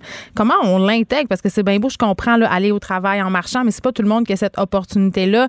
C'est pas tout le monde non plus qui a les sous pour s'inscrire dans un gym. On part quand même de loin, là on se stationne plus loin quand on va travailler au bureau, on prend le transport actif, on prend la peine de monter les marches, plutôt à chaque heure, on fait des réunions en marchant au bureau, on se lève debout quand au bureau quand on a, des réunions qui sont trop longues pour essayer au moins de, briser les effets de la sédentarité. C'est comme ça que ça se passe. Quand on arrive à la maison, on prend 15 minutes pour faire le tour pour, pour aller jouer avec les enfants. Et déjà là, c'est beaucoup d'activités qu'on peut faire. C'est pas de se donner des heures d'activité physique, c'est de se donner des périodes de 5 à 10 minutes des fois qui vont faire cette différence-là. Alors vraiment, c'est à chacun de trouver ces façons-là. Puis oui, on recommande effectivement des périodes d'activité physique, le sport et tout ça, parce que tout ça, ça a des effets qui sont, qui sont, mm. plus, qui sont plus stables mais on est capable, tous et chacun d'entre nous, d'intégrer l'activité physique dans notre quotidien. Vous avez parlé, M. Morin, des employeurs. Est-ce qu'ils ont leur rôle à jouer dans notre bonne forme physique? Parce qu'on voit de plus en plus de bureaux offrir des rabais au gym ou même carrément construire des infrastructures pour que leurs employés puissent faire du sport, par exemple, sur l'heure du midi. Tout à fait. Mais ce qu'on peut faire aussi, c'est de se donner une culture qui permet aux employés de faire de l'activité physique pendant le temps de travail. Je viens d'évoquer les réunions en marchant. Lorsqu'on fait des réunions un à une, il n'y a rien, euh, une personne avec une autre personne, il n'y a rien qui nous empêche d'aller la faire en marchant, en faisant le tour du bloc. Euh, on peut se donner la permission d'avoir euh, des, réunions où est-ce est tous debout. Euh, mm. Après une demi-heure, où est-ce que tout le monde est assis, tout le monde s'élève debout, puis on continue, on continue à faire la réunion. Plutôt que d'envoyer un courriel au bureau d'à côté, aller juste porter le message, ça va déjà faire une différence. C'est de bâtir par les employeurs cette culture un peu de permission, si on veut, d'intégrer l'activité physique vous l'avez dit, l'installation de douche, l'installation de, de, de, de porte-vélo euh, ou d'endroits où on peut stationner les vélos, tout ça va faire une différence. Il n'y a pas de geste anodin. Et encore une fois, ce qu'on vise, que chacun fasse des 150 minutes d'activité physique à chaque semaine. Euh, il y a des études récemment qui sont sorties, M. Morin, par rapport euh, au taux d'obésité abdominale, notamment chez les Canadiens. On parle euh, de 30 des Canadiens qui présenteraient une obésité abdominale qui serait problématique. Et ça, c'est beaucoup en lien avec l'alimentation. Puis je suis en train de me dire, et c'est quand même une vision qui est de plus en plus partagée, que les gens ont tendance désormais, à la lueur de ce qu'on sait sur l'alimentation, à minimiser les effets du sport sur la silhouette. C'est-à-dire que les gens ont l'impression que c'est plus en faisant attention à leur alimentation qu'ils vont avoir la santé, la silhouette désirée au détriment du sport. Donc, ça nous donne comme un peu des raisons pour faire moins de sport.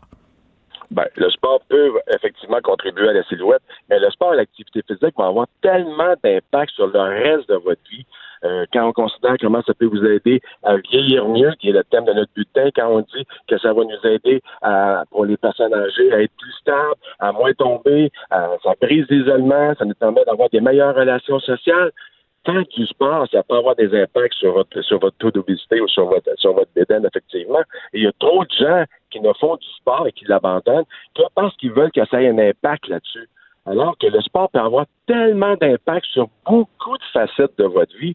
Quand on regarde l'ensemble des bienfaits que ça, que ça amène, on se prive vraiment de quelque chose d'important lorsqu'on fait passer d'activité physique à chaque semaine et à chaque jour. Oui, merci beaucoup, euh, M. Pierre-Marie. Vous êtes directeur général chez Participation. On en a parlé souvent, d'ailleurs, des bienfaits physiques du sport sur notamment l'anxiété, un problème dont souffrent de plus en plus les jeunes. On en a parlé pas plus tard qu'hier à l'émission. Merci beaucoup. Ben, vous êtes très gentil. Merci beaucoup. Les effrontés. Deux heures où on relâche nos bonnes manières.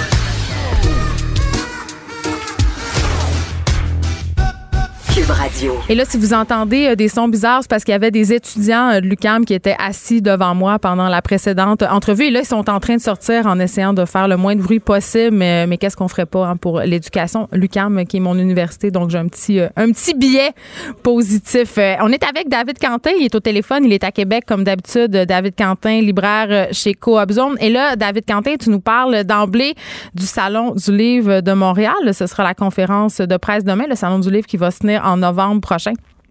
Oui, en fait, la conférence de presse avait lieu ce matin. Ah, bon, mais écoutez, euh, je suis tout ce matin. Oui, c'est de, ça va avoir lieu donc du 20 au 25 novembre.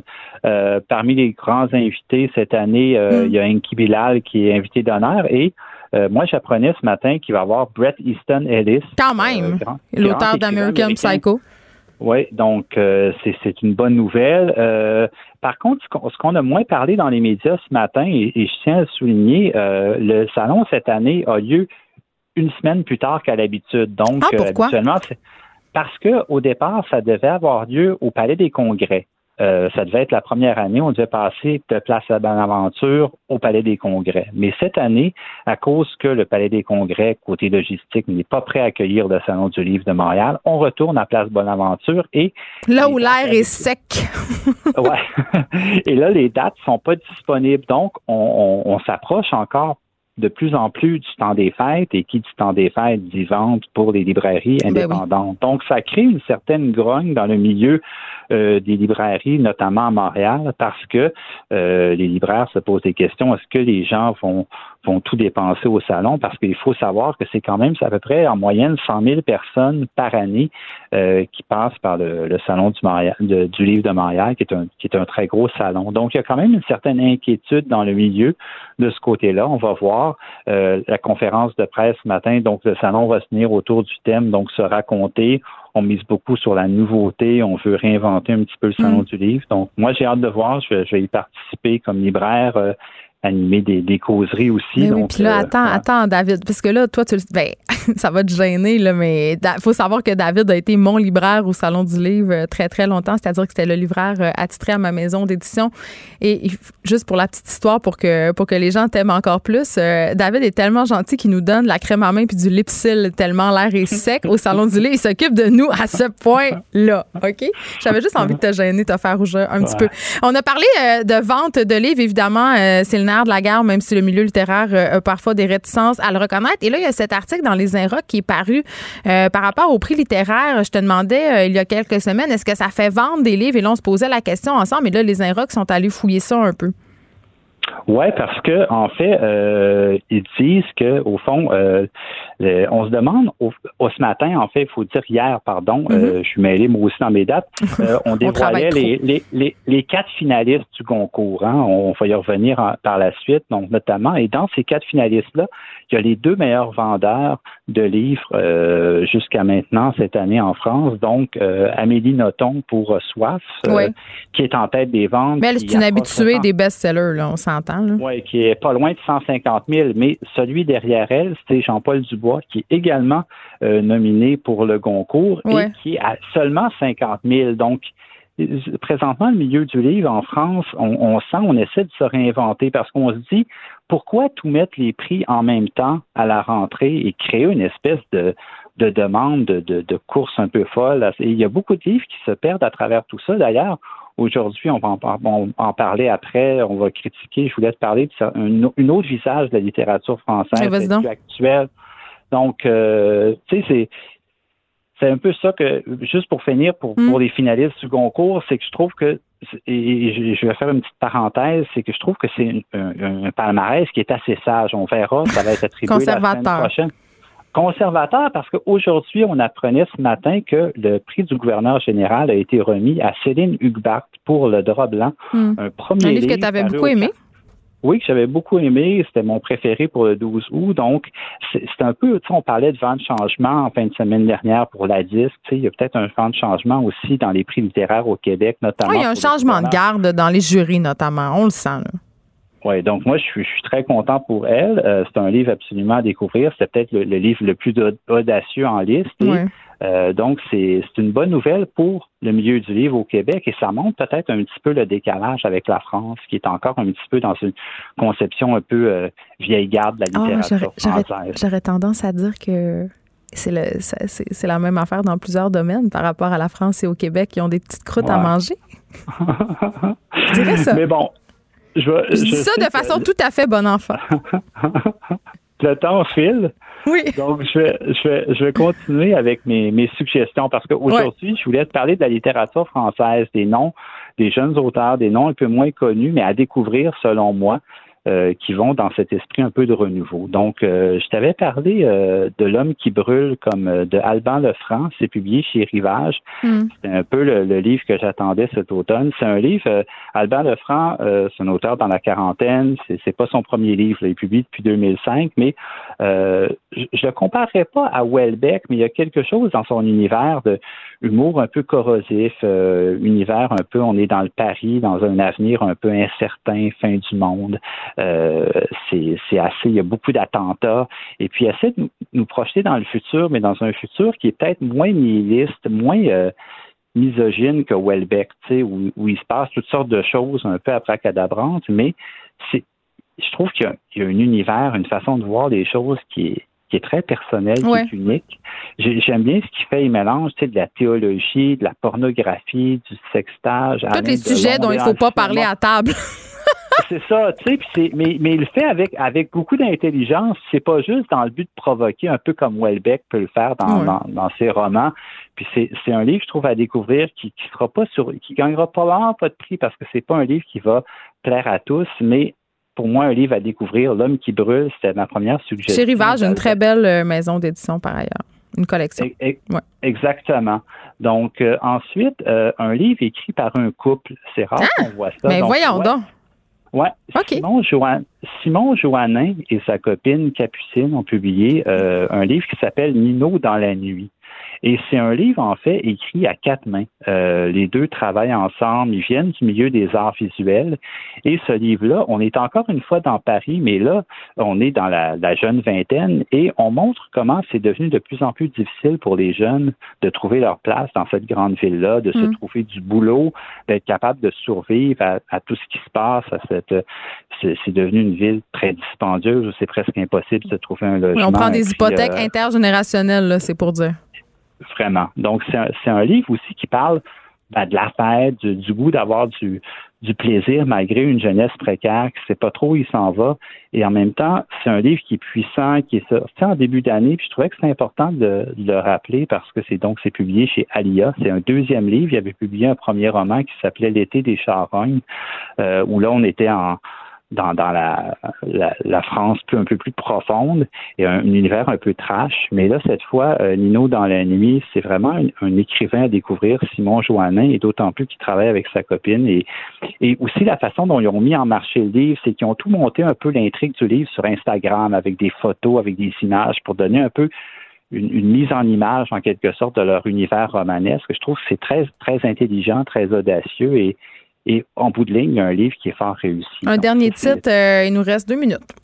Oui, Théo Cassiani, mhm. Rétine chez POL. Lui, c'est un Belge, il a 24 ans. Et là, c'est un livre sur la rupture amoureuse. Euh, je dis très, très vite parce que c'est un livre sur la saturation comment on est saturé visuellement présentement par, par Instagram, par, par les réseaux sociaux et tout ça. Et, lui, c'est un livre sans dialogue qui décortique tout ce qu'il voit autour de lui, des images. Donc, il nous parle d'une relation amoureuse à distance sur Skype et on mm. se promène à Berlin, on est à Tokyo. Encore une fois, magnifique premier roman Théo Cassini et je termine en, en vitesse avec un livre avant que j'oublie. Ah, t'en profites? Tu en fais, comme dirait mon enfant, une dernière fois puis une fois. Ouais. Anne Polly, avant que j'oublie, livre sur le deuil, magnifique. Tu avais adoré, je me rappelle, Ça raconte Sarah de oui. Pauline de oh mon Dieu, tellement bon. Pour moi, c'est un peu euh, tout à fait différent, mais le même coup de foudre que Pauline de la Alors, c'est pour ça que j'ai choisi d'en parler. Donc, avant que j'oublie, de Anne Polly chez Verdier, on, fait ça un peu en, en mode euh, toute vitesse cette semaine, mais je tenais à en parler parce que c'est un titre qui, qui se démarque dans la rentrée littéraire française euh, cet automne. David et Quentin, merci. C'est toujours un plaisir. On va avoir le temps, évidemment, de se reparler avant le Salon du livre de Montréal. Euh, même si tu plus mon livreur, je vais m'attendre de toi à ce que tu m'amènes de la crème en main et du lipsil de qualité. on, va mettre, on va mettre tes suggestions sur la page Facebook des effrontés. Merci beaucoup. On peut te suivre sur Instagram, évidemment, David Quentin, chez.